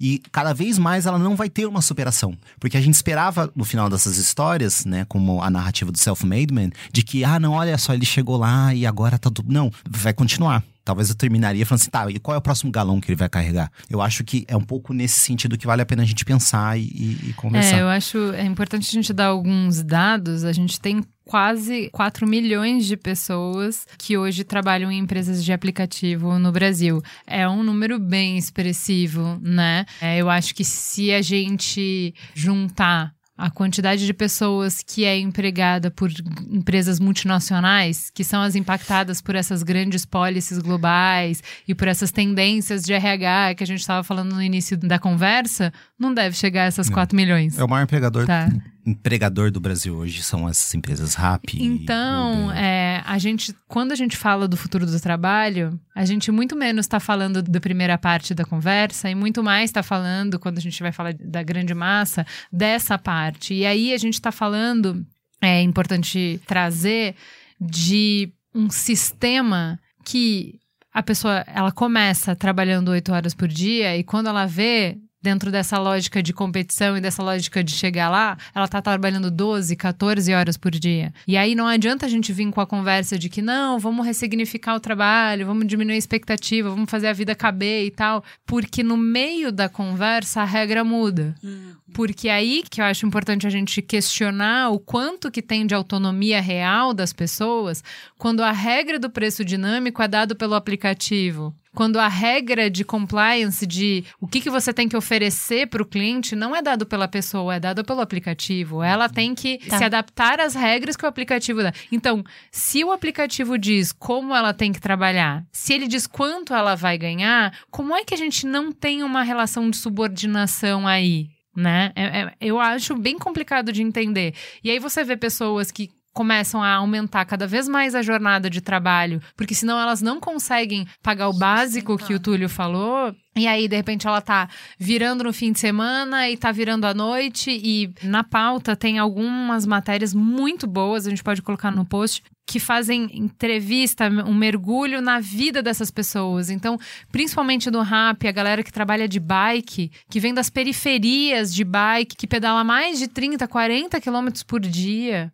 E aí é isso, assim, se fosse dentro de uma empresa esse trabalho, ela ia ter que ter todas as normas de segurança do trabalho. E aqui ela, ela nem precisa... poderia trabalhar esse tempo todo. É o tempo, é o equipamento de proteção, proteção. que ela não usa. As é... doenças ocupacionais pelo volume de trabalho, Sim. que ela não vai, a empresa não vai ser responsabilizada. E não é raro você. Outro dia entrei num, num carro e eu falei, não, esse carro novinho, ele, aham, é alugado. Uhum. Então, assim, é, é a metalinguagem da parada toda, né? A gente tem a condição ainda de fazer isso. De todo de você acordar, você não só não tem o dinheiro, como você ainda tem a dívida. Uhum. Então, primeiro você tem que pagar aquilo para depois você começar a faturar. Então, tem uma série de questões que a gente entendeu que a gente havia assegurado a vida humana, levado para o lugar da nós não temos mais trabalho análogo ao escravo. E aí, de repente, pra, a gente está voltando, como que você enxerga essa conversa? É, sem dúvida nesse sentido. Me preocupa muito quando essa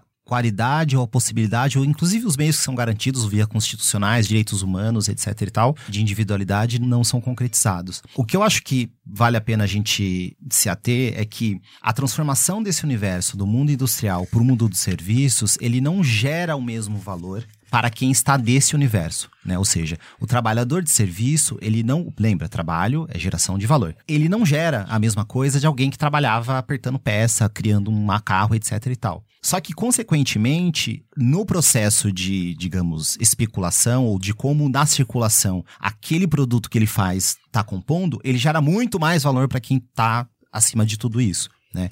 Então é muito louco, porque na verdade você tem uma mudança do regime do trabalho, onde você trabalha mais e seu trabalho vale menos, e você consequentemente gera menos valor para você, mas as pessoas de alguma forma que já estavam na, numa certa elite ou uma certa qualidade de vida, elas estão acumulando mais, tendo mais possibilidades e mais potencialidades. É, o que me preocupa dessa história é que a gente quebra uma premissa básica do universo que nós vivemos, da sociedade que nós vivemos, que é a possibilidade de ascensão e mobilidade social a partir do trabalho. Porque esse trabalho gera valor e eu consigo acumular esse valor a partir da minha vontade, formação, esperteza, criatividade que seja, eu consigo de alguma forma transformar o meu patamar de vida e ascender socialmente nessa realidade. E aí você tem uma sociedade dinâmica onde as pessoas, a partir do seu trabalho, poderiam ascender e construir, buscar condições, etc e tal. Esse é o discurso bonito que a gente ouve. Certo. No entanto, a realidade como estruturalmente a gente está formatando há, há, pelo menos 40 anos, né? É levando uma condição onde cada vez menos as pessoas vão ter condições de fazer essa mobilidade social. Essa, essa mobilidade, inclusive, vai ser cada vez mais imaginativa. Imaginativa por quê? Porque ela só atinge o consumo, mas ela não atinge um padrão de fato de acesso, né? De realidade. E cada vez mais difícil para elas manterem um padrão, as condições de vida que ela tem, do mínimo de viver, comer, se vestir, estudar. Isso, claro, aumenta no, nos países centrais, né, onde de fato esse capitalismo entrou em colapso, é, Estados Unidos, Europa, etc. Mas na nossa realidade de periféricos, a gente é como se a gente pegasse as piores coisas, né, as piores lições e usasse isso adiante. Ou seja, a gente está querendo desenvolver a economia horizontal, colaborativa, etc., numa realidade de informalidade, numa realidade de encarceramento em massa, numa realidade de racismo, sexismo, sabe? Onde tudo isso está ali, né, de autoridade autoritarismo, enfim.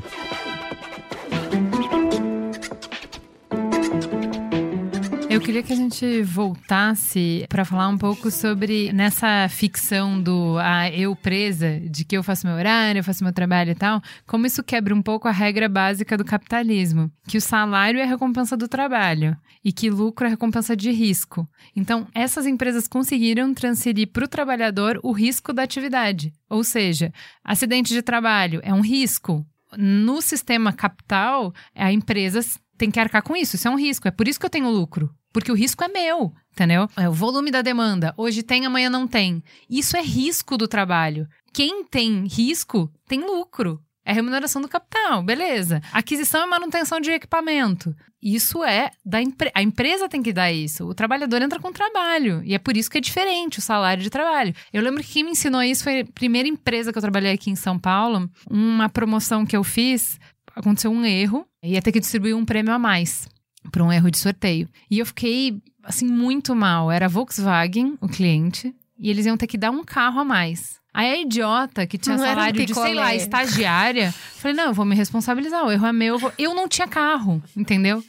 Falei, não, eu que vou pagar, né? Eu que fiz o erro, o erro é meu. Aí o, o meu colega, o diretor de atendimento, sentou do meu lado e falou assim: então, olha só, isso chama risco. O trabalhador não paga o risco entendeu? O risco é a remuneração do lucro. Se der muito lucro essa campanha, você não vai ganhar isso. Então o risco não é seu. Assim, foi muito.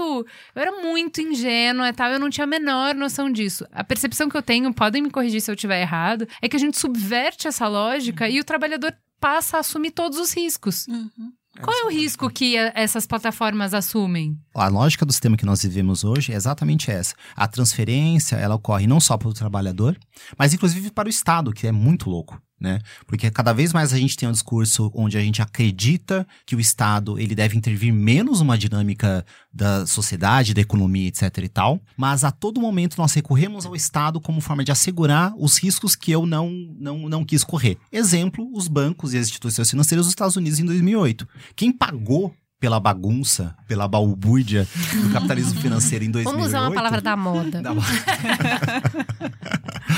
foi, foi, foi o governo norte-americano, né, que desceu lá 700 bilhões para resolver um problema de confiança, de credibilidade, de decisões, etc., tomada pelo sistema financeiro. Vamos tropicalizar. Quem é que vai arcar com a previdência da galera que está trabalhando nesses aplicativos? Se Ótimo. toda essa galera que não vai ter plano de saúde, quando eles ficarem doentes, quando tiver acidente de trabalho, quando não conseguir, quem é que vai dar o suporte para essas pessoas? Vou te dar é um, um, exemplo claro, tá? Um motorista de Uber num carro alugado que atropelou uma entregadora do rap numa bike Nossa. do Itaú.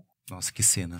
Quem paga a conta? Que cena. Então, assim, é tanta marca envolvida e ninguém com relação e nenhuma. responsabilidade com ninguém, que aí no final a gente tem duas pessoas físicas com um problema grande. Exato. Não, mas o Estado vai pagar. O Estado vai pagar o atendimento médico das duas pessoas envolvidas. Se O carro da CIT vai vir aqui tirar. Exatamente. A ambulância. Se, é, por exemplo, elas vão ficar sem renda por um tempo, elas podem entrar no INSS. Entendeu? Tá difícil não falar em política, hein? É tenso, é tenso. Tudo é, É né, social. sobre isso. Não, mas é, é, ao vida mesmo política. tempo a gente reclama que o Estado tá muito grande e tal. Então, quanto menor ficar a participação da empresa na vida das pessoas, maior vai ficar a, a, a responsabilidade do Estado. Olha então, a conta. A gente quer dos dois lados, não, diminuir a empresa e diminuir o Estado. Gente, onde é que vai ficar esse vácuo? Como é que essa conta vai fechar no final? Para continuar na conversa, existe uma formação de identidade nesse projeto antigo de carreira, Uhum. né? Então, ah, eu, sei lá, eu vou ser professora, então eu quero começar aqui eu quero ir terminar lá. Então, você, é, ah, eu, eu vou trabalhar, eu entro no chão de fábrica e eu quero chegar a gerente. Enfim, você tem uma construção nessa jornada do herói aí que a gente faz pra gente. Quando a gente fala que o trabalho não tem mais carreira, não tem mais essa relação, eu vou no civirômetro, a gente bagunça um pouco isso. Qual é o impacto para as pessoas quando a gente começa a trabalhar na base do se. Eu faço o que tiver pra fazer desde que eu pague os boletos. Angústia, ansiedade e agressividade, raiva, de certa maneira. São afetos que começam a cruzar, a atravessar a nossa experiência e eles dão margem, na verdade, para uma realidade onde cada vez mais nós nos tornamos e sentimos atomizados. Cada vez a gente sente que não existe com quem eu possa compartilhar, com quem eu possa viver ou criar uma comunidade de, de solidariedade, né, de contexto e, consequentemente, eu me aprofunde nessa dinâmica. A consequência maior disso é que as narrativas de sofrimento, inclusive, que você acaba atendendo, cada vez mais elas vão ser oriundas do trabalho, elas vão ser respondidas pelo trabalho e ela vai ser aprofundada ou afundada, enfim, pelo trabalho. As pessoas não vão conseguir enxergar outra coisa com experiência de vida, como possibilidades, que não seja essa dinâmica de produzir valor em algum sentido. Né? Essa é uma consequência do processo do nosso sistema que já estava detectada lá atrás. Quando eu falo lá atrás, estou falando dos anos 20, os anos 30, 40, quando os primeiros intelectuais, pensadores começaram a falar sobre a racionalidade instrumental, o mundo do trabalho ocupando o mundo da vida, etc e tal. E a gente está vivendo isso hoje, né? Numa realidade onde você não consegue enxergar. O seu maior problema é o seu trabalho. A sua maior solução é o trabalho. Onde você vai construir uma, uma identidade, etc., no trabalho. Então, essa história de você não é o seu trabalho, ela acaba ficando numa parcela muito pequena da Com população. Para colaborar com isso que você está falando, a gente tem uma amiga querida que trabalha ajudando pessoas a se recolocarem nesse mercado louco aqui, que a gente está falando de tanta mudança, de tanta volatilidade. Então, vou chamar o depoimento aqui da Bia, do Cruzando Histórias. Sugiro que conheçam o projeto para entender um pouquinho na carne de quem está vivendo isso no dia a dia, como que é essa recolocação. Olha, as carreiras, elas seguem existindo, né? Mas de modos diferentes, o que me parece bom, pois nós teremos mais liberdade para atuar em diferentes frentes. As soft skills estão cada vez mais em alta e isso deve ser considerado, né? Hoje, nove em cada dez demissões ocorrem por comportamento. Então, as empresas querem acertar na contratação. E isso tudo é muito novo para quem está saindo do mercado após uma estada de 5, 10, 15, 20 anos. Coube aí uma mudança de era, né? Pessoas que passaram pelo modelo forte de indicação para o currículo, em seguida para os portais de vaga e agora estão desempregadas e ouvindo falar em carreiras líquidas, soft skills, empreendedorismo, marca pessoal. É tanta coisa nova para absorver que muitos se paralisam, né? O futuro do trabalho está acontecendo, né? Para alguns é motivo de empolgação, desafio, já para outros é um susto. Mas não há para onde correr, é preciso assumir o protagonismo da sua carreira e ter atitude empreendedora. Vejo como um primeiro passo a busca pelo autoconhecimento. É necessário parar e olhar para dentro de si, né? Identificar seus valores, potenciais, experiências, gostos, habilidades. Hoje pouco vira emprego, mas tudo pode se tornar trabalho. O autoconhecimento é uma busca constante e através dele que a gente consegue identificar o que tem de melhor para oferecer para o mercado ou o que precisa ser trabalhado, aprimorado.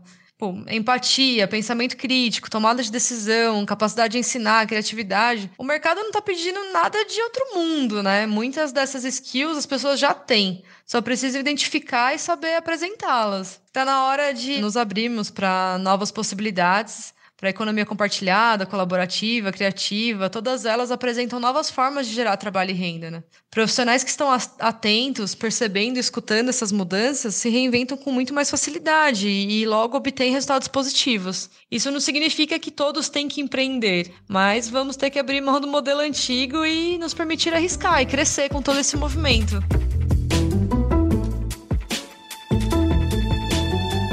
Vindo com a fala da Bia, que pega as pessoas que estão com 40 anos, 50 anos, que ficaram em empresas durante 20 anos, o trabalho que ela faz e, e que está pautado nessa fala dela é um trabalho de resgate da autoestima e mostrar que a sua história tem valor. E eu acho que é isso que cada um de nós vai precisar fazer hoje. O que, que eu tenho de valor para fazer a minha identidade para entregar e gerar valor no mercado de trabalho. Então a gente vai para o lugar que eu tenho a criatividade eu tenho algo de valor para entregar e eu vou fazer disso um produto, eu vou vender este valor para alguém e eu vou procurar alguém para comprar esse valor que minimamente vai compactuar com o que eu quero fazer com a minha vida. Para o meu processo de sofrimento, sai sempre uma produção e não a angústia. Acho que a Bia, dentro do Cruzando Histórias, faz isso todos os dias de pegar uma pessoa que não tem a menor autoestima e virar para ela e ajudar essa pessoa a descobrir o valor que ela tem, transformar esse valor numa potência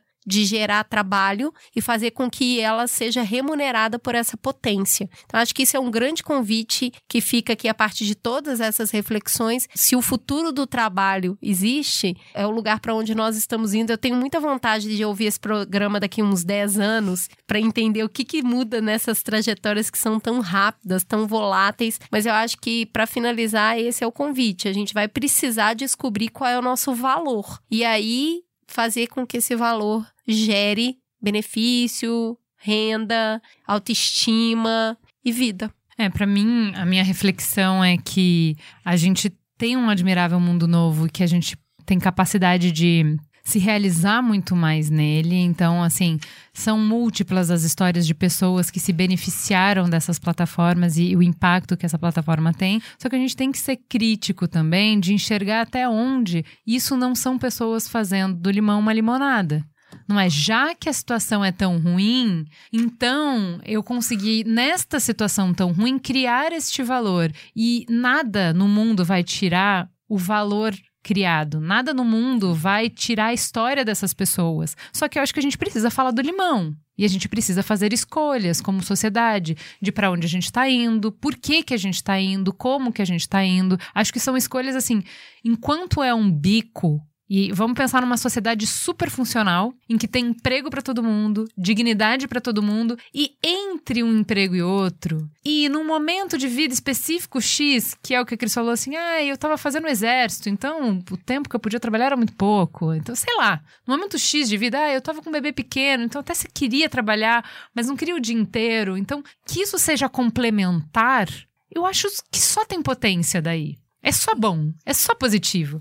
Agora, que isso seja a única condição possível para pessoas sobreviverem e sustentarem a sua família, e que essa seja a nova configuração de trabalho, que trabalhar seja assim para 4 milhões de pessoas, necessariamente, aí eu acho que a gente tem muito para conversar e tem muita crítica para fazer. O futuro dá trabalho. Se o futuro tem trabalho, é a escolha que a gente vai precisar trabalhar para existir. Eu acho que a gente tem que reconfigurar nossa capacidade de sonhar novamente, né? Eu acho que essas tecnologias, elas têm um ganho, elas têm uma possibilidade, só que a gente tem que conectar isso com a possibilidade de a gente sonhar, né? O tipo de vida, o tipo de trabalho que muitas das pessoas, esses 4 milhões que vão ser mais, estão exercendo hoje, é, não as permite sonhar não as permite colocar num lugar, num patamar onde elas vislumbram uma possibilidade, um caminho, etc, né? Porque, de novo, elas estão fazendo limonadas, elas estão apagando incêndio. Então, eu acho que esse é um desafio para nós, né? Ver novamente o valor de construir possibilidade de sonhar. E aí, só pra. Não, né? O sociólogo é chato. Esse lado feliz, talvez eu devia ter invertido, né? Mas é, vamos olhar também para a tecnologia com cuidado, né? Eu acho que tem muita força mas é, também a forma como ela pode ser empregada também pode levar a caminhos complicados. Um deles, por exemplo, é que o desenvolvimento do capitalismo financeiro, a conta hoje é que 70% da população não serve para nada. Você consegue fazer a replicação do volume de capital, né, de rendimentos e de dividendos hoje, apenas com 30% da população mundial. Outro 70% não precisa. E aí, o que a gente vai fazer? Vai extinguir 70% da população mundial? Não dá, né?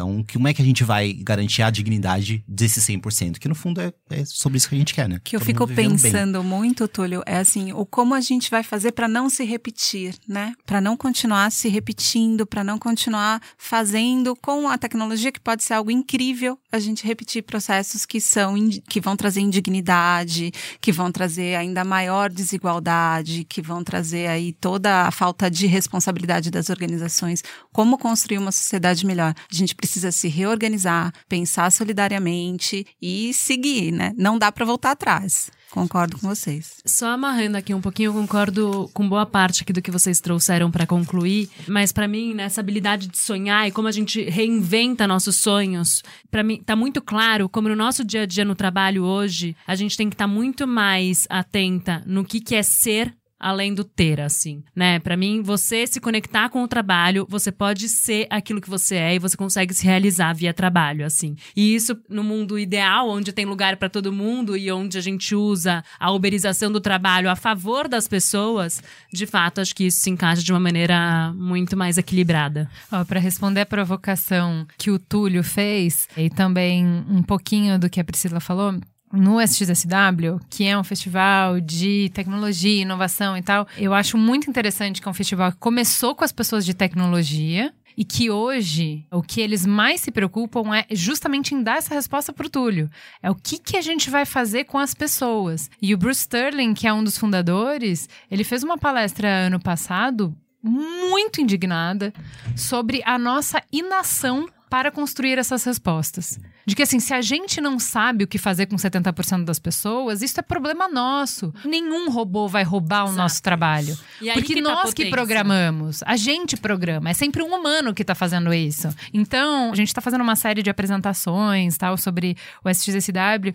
E é muito legal que, para falar de um festival que fala de tecnologia, o final, os últimos slides, a gente tá falando assim, cara, não tem uma palestra que a gente não é, questione a tecnologia, que a gente não fale, olha, a nova economia envelheceu.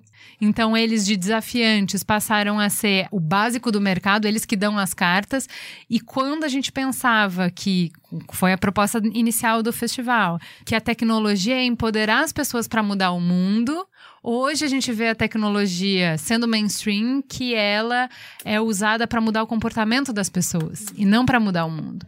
E aí então essa reflexão que permeia todas as palestras do festival, que é a gente precisa de uma nova nova economia e de que não nos falta de maneira nenhuma tecnologia. O que nos falta mesmo é tecnologia humana. A gente precisa de uma revolução de humanas, uma revolução ética, uma revolução de trabalho, uma revolução legislativa, uma revolução política. Ou seja, as estruturas que a gente tinha criado para dar conta do mundo, com essa transformação digital, não dão conta mais. A gente precisa de tudo novo. E aí é muito bizarro você pensar que a gente está hoje preocupado com não vai ter trabalho. Mas claro que tem, a gente tem tanta pergunta para responder que não tem nenhuma resposta. Quem é que vocês acham que vai responder essas coisas? Só o humano. Então a gente precisa muito de gente, a gente precisa de gente como a gente nunca precisou antes, porque a gente tem desafios gigantescos para responder. Eu acho que é por isso que esse programa não tem fechamento, não tem conclusões. Não vai ter, gente. Não vai ter agora, nem ano que vem, nem daqui cinco anos. A gente tem grandes desafios humanos. A gente precisa mais do que nunca dessa revolução de pensamento. Farol aceso. Vamos então pro farol aceso. Priscila, começa você. A minha indicação vem de um show que eu fui agora recentemente do Milton Nascimento e eu acho que vale muito a pena ouvir Clube da Esquina. Nossa. É Senhora. sensacional. A gente, eu saí de lá muito feliz por ter acesso, por ele existir, por todas aquelas músicas. Eu acho que vale muito a pena ouvir sempre. Gente, eu fui no musical do Milton Nascimento. Eu chorei É demais, convulsivamente do início ao fim. Eu é nem demais. sabia. Se você me perguntasse quem são os músicos que eu mais gosto, eu acho que eu não colocaria o nome dele no meio. Mas minha mãe ouvia muito, foi muito trilha da minha infância, assim. Eu fiquei muito emocionada, muito, muito, muito. Eu Eu quero ir nesse show. Nossa, é maravilhoso, vale muito a pena. É incrível. Já vou sair dessa conversa ouvindo o Milton Nascimento. Maravilhoso. E você, Ju, o que, que você vai indicar? Eu fui assistir Aladdin no cinema com as crianças. E, gente do céu, ó, Não escutem o cinemático, que o Pedro, Coração Peludo, vai falar mal do filme. Tá errado isso. Tá. Não tem que construir ponte com gente que fala mal de Aladdin. Não tem, não precisa. Obrigada. Cara, eu fui lá sem expectativa nenhuma, porque já tinham saído uns prints do Will Smith como gênio e a galera tirando sarro, dizendo que era ridículo, não sei o quê. Então eu tava achando que ia ser ruim. Na noite anterior, a gente fez noite do pijama com as crianças, que nada mais consiste do que eles não precisarem dormir cedo, eles poderem ver um filme. Eu reassisti o desenho. E, gente, faz, acho, sei lá, uns 30 anos que eu não vi esse desenho. E aí, já entrei na vibe. E no cinema, eu virei criança. Criança, assim, sabe? Com as músicas, com os cenários, com as roupas, com os personagens. Teve uma hora que eu literalmente me dei conta que eu tava com a boca aberta, assim, ó. E eu fechei a boca. Eu, assim, eu entrei tanto no filme, eu amei, eu amei as músicas, eu amei o Will Smith, eu amei tudo. Para mim, eu não, não assisti como adulta, assisti como criança. E, assim, assim para quem tem uma relação com filme de infância, vá lá ver Aladdin. Você não precisa é, roubar uma criança pra ir com você, você já pode ir, não tem problema nenhum. Leva a Tatá pra mim, gente, tô sem tempo. Mas eu levo a Tatá. Eu quero ver de novo. Se você puder ver com uma criança, eu acho que tem outro valor. Assim, eu já falei várias vezes que assistir filme de super-herói com o Benjamin é muito mais legal, porque até porque ele é a tecla SAP, ele vai falando as coisas. Mas eu acho que eu fico, eu olho com esse olhar de criança, assim, de uau! A cena que o Aladdin chega como príncipe na cidade, que todo mundo conhece do desenho, assim, um show, um desbunde incrível, maravilhoso. Vamos lá assistir Aladdin para ser feliz. Carol, o que, que você tem pra indicar? Bom, tô pensando em alguma coisa recente aqui, tá? Pra ir na mesma linha. Primeiro, eu só queria falar um pouco disso, assim. São Paulo é uma cidade muito incrível, assim, né? Acabou de ter virada cultural, tiveram shows incríveis lá. Eu, particularmente, vi o show da Tereza Cristina, ela trouxe o samba da Mangueira, então foi muito, muito lindo. Quem não conhece, procura a Tereza Cristina. Ela tem um trabalho maravilhoso sobre samba. E no domingo, fui assistir uma peça chamada Mississippi no Sesc Consolação, que fala bastante dos moradores de rua da Praça Roosevelt e desse anonimato e do contraste aqui na sociedade brasileira, especialmente em São Paulo, no centro de São Paulo. Bem interessante, me fez questionar uma série de coisas também. Boa. E você, Cris? Eu vou ficar no tema, porque a gente falou muito de Brasil, mas eu vou indicar um filme de uma coprodução Reino Unido, França e Bélgica chamado Eu, Daniel Blanc. A gente está falando de futuro do trabalho, precarização, tudo tão complexo, porque a gente é brasileiro. Vai lá, assiste e me fala se é porque a gente é brasileiro. Então, a gente tem ali um senhor que trabalha na construção civil, sofre um ataque cardíaco, e aí o médico recomenda que ele não volte para o trabalho, mas se ele não voltar para o trabalho, ele não recebe, e o médico não quer entregar a guia para ele entrar com uma espécie de INSS lá e continuar recebendo, e aí ele tem que continuar procurando trabalho para poder receber o INSS, só que se ele arrumar o trabalho, ele não pode voltar a trabalhar. Então, assim, e é, paralelo a isso, ele conhece uma mulher que tem dois filhos pequenos e tá no cúmulo do sub, sub, subsistência de trabalho para sustentar aquelas duas crianças. Então, eles acabam se unindo porque eles têm uma história de precarização do trabalho em comum. É um filme extremamente sensível, é muito bonito, os personagens são ótimos e ele mostra uma realidade europeia que a gente fala muito pouco sobre ela. Então, assim, a transformação do trabalho, ela não está acontecendo só na América Latina, só no Brasil, não é porque a gente é brasileiro. Assistam esse filme para entender, assim, como que a avalanche de mudanças, ela acaba passando por todos nós, né? Os mais velhos, os mais jovens. É um filme muito bonito, então eu recomendo fortemente eu, Daniel Blank, para vocês aquecerem o coração. É isso, temos um programa? Temos um programa. Muito obrigada, meninas. Foi muito bom receber vocês. O Túlio saiu correndo, gente, por isso que ele não deixou o farol aceso, ele tinha um compromisso. Mas fica o nosso agradecimento aqui também para ele. Fala que te escuto. Tem um beijo para muito fofinho. A Roberta nos encontrou, eu e a Cris, na recepção do B9, do grande prédio dos estúdios B9. ela tava pegando o crachá e ela, meu Deus, a Ju e a Cris. Um beijo, Roberta. Com um sotaque muito do bom. E vamos pro Fala que eu discuto? Bora. O Rogério Cristofoletti escreveu pra gente no mamilos.b9.com.br, coisa que você também pode fazer, dizendo: Ouço Mamilos há uns meses em Sevilha, na Espanha, achei chique. Onde passo um ano sabático pro pós-doutorado, mais chique ainda. Ouvir podcasts tem sido uma forma de me reconectar com o Brasil, mas vai além. Podcasts como Mamilos têm sido para mim uma espécie de educação sentimental. Com eles, acesso emoções soterradas e aprendo a olhar o mundo com outras lentes, mais sensíveis e pacientes. Eu evitava podcasts por achá-los longos demais. E não é que um dia me peguei ouvindo um de vocês com quase três horas? A gente sabe qual é, tá? Enfim, parabéns pelo trabalho de vocês. Ouvir o episódio sobre jornalismo foi uma excelente escolha de tema, ainda mais nesses dias de tanta desinformação. Recentemente lancei o livro A Crise do Jornalismo Tem Solução, que convido a conhecerem. Abraços. Boa. O José Hamilton disse. Sou ouvinte do Mamilos e queria dar um feedback do jornalismo em tempos de cólera. Senti muita falta do lado em que o jornalismo erra. O jornalismo erra o alvo ou em que o jornalismo contribui para as questões de ódio nas discussões. Não vejo isso discutido pelo próprio jornalismo. Achei curioso o fato de que o jornalismo se apresenta como uma tentativa sempre correta e positiva para que a sociedade leia os fatos corretamente. Isso não é uma verdade em muitos casos. Então, é, o meu comentário é: a gente colocou isso até na abertura, né? Essa crítica de que, assim, existe o interesse do poder de que as pessoas não confiem no jornalismo, porque você amordaça quem pode fazer, quem tem poder de fazer denúncia. Só que isso só funciona porque as pessoas estão decepcionadas com o menino jornalismo que por muito tempo abusou do seu poder. Então teve abuso de poder e não tem outro nome. Erro é uma coisa, mas teve muito abuso de poder também. Os momentos em que o jornalismo se alia a poderosos para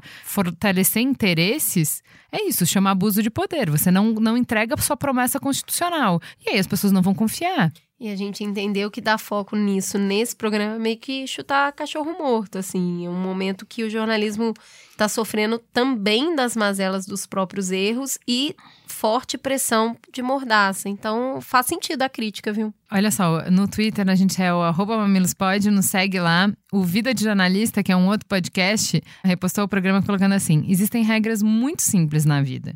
Um, é o Mamilos? Você ouve. Dois, é a Renata Lopretti? Você ouve. Três. Agora, se juntou o Mamilos e a Renata Lopretti, aí você faz o favor de tocar o dedo no play imediatamente. De nada. A gente fica na dúvida com esse aqui. Meu, ouvi hoje uma Mamilos de jornalismo em tempo do Collor e só queria dizer que eu estava super bem resolvida com a minha escolha profissional de sair do jornalismo. Mas esse programa me balançou demais. Eu me vi dizendo para mim mesmo: caralho, eu preciso voltar pro jornalismo. Olha o que vocês fizeram comigo. É, é muito bom que esse eu recebi por inbox. É. isso aí, pessoal. E eu- outro que eu recebi por pessoal, e eu, e preciso falar pra vocês, foi o Pablo Hortelado, que a gente admira, que a gente adora e que a gente quer trazer de novo pro Mamilos, falando: tá bom pacas o Mamilos com o Burgos e a Lopretti, hein? Que dupla. Ariel disse: Caceta, como eu esperei três dias para ouvir esse episódio do Mamilos, tá maravilhoso. O Marcos Schettini falou: talvez um dos melhores programas recentes do Mamilos, Jornalismo nos Tempos de Cólera, do papel do jornalismo a como a mídia tradicional e o debate têm sido diminuídos por novas práticas antigas de desinformação. A Yara disse: Feliz em poder contar com o Mamilos para me acompanhar todos os momentos, mesmo os mais difíceis. Amei o último episódio sobre jornalismo. Sigam a gente também no Instagram, também é Mamilos Pod, para ver as nossas carinhas lindas. Vai lá onde Mamilos tem cara. Não tem voz, mas tem cara. A Denise Wayne disse: Acabei de escutar como é bom ouvir pessoas tão esclarecidas traduzindo de uma maneira tão bacana várias convicções que tenho, acredito, mas não tenho essa facilidade para expor. Adoro vocês, estou sempre fazendo propaganda para os meus contatos. Parabéns mil vezes. A Glayad disse: Gratidão infinita pelo instante em que vocês passaram a fazer parte de tudo que penso, sei e sou. A cada episódio só aumenta a minha admiração e respeito pelo belíssimo trabalho realizado por mais pessoas como vocês. É muita lindeza, né, Muita. gente? Muito, muito obrigada pela companhia, Toda pela segunda, confiança. Abro a caixa do Mamilos para sentir quem sou eu. Muito fofos. Obrigada, mamileiros. E até semana que vem. Beijo.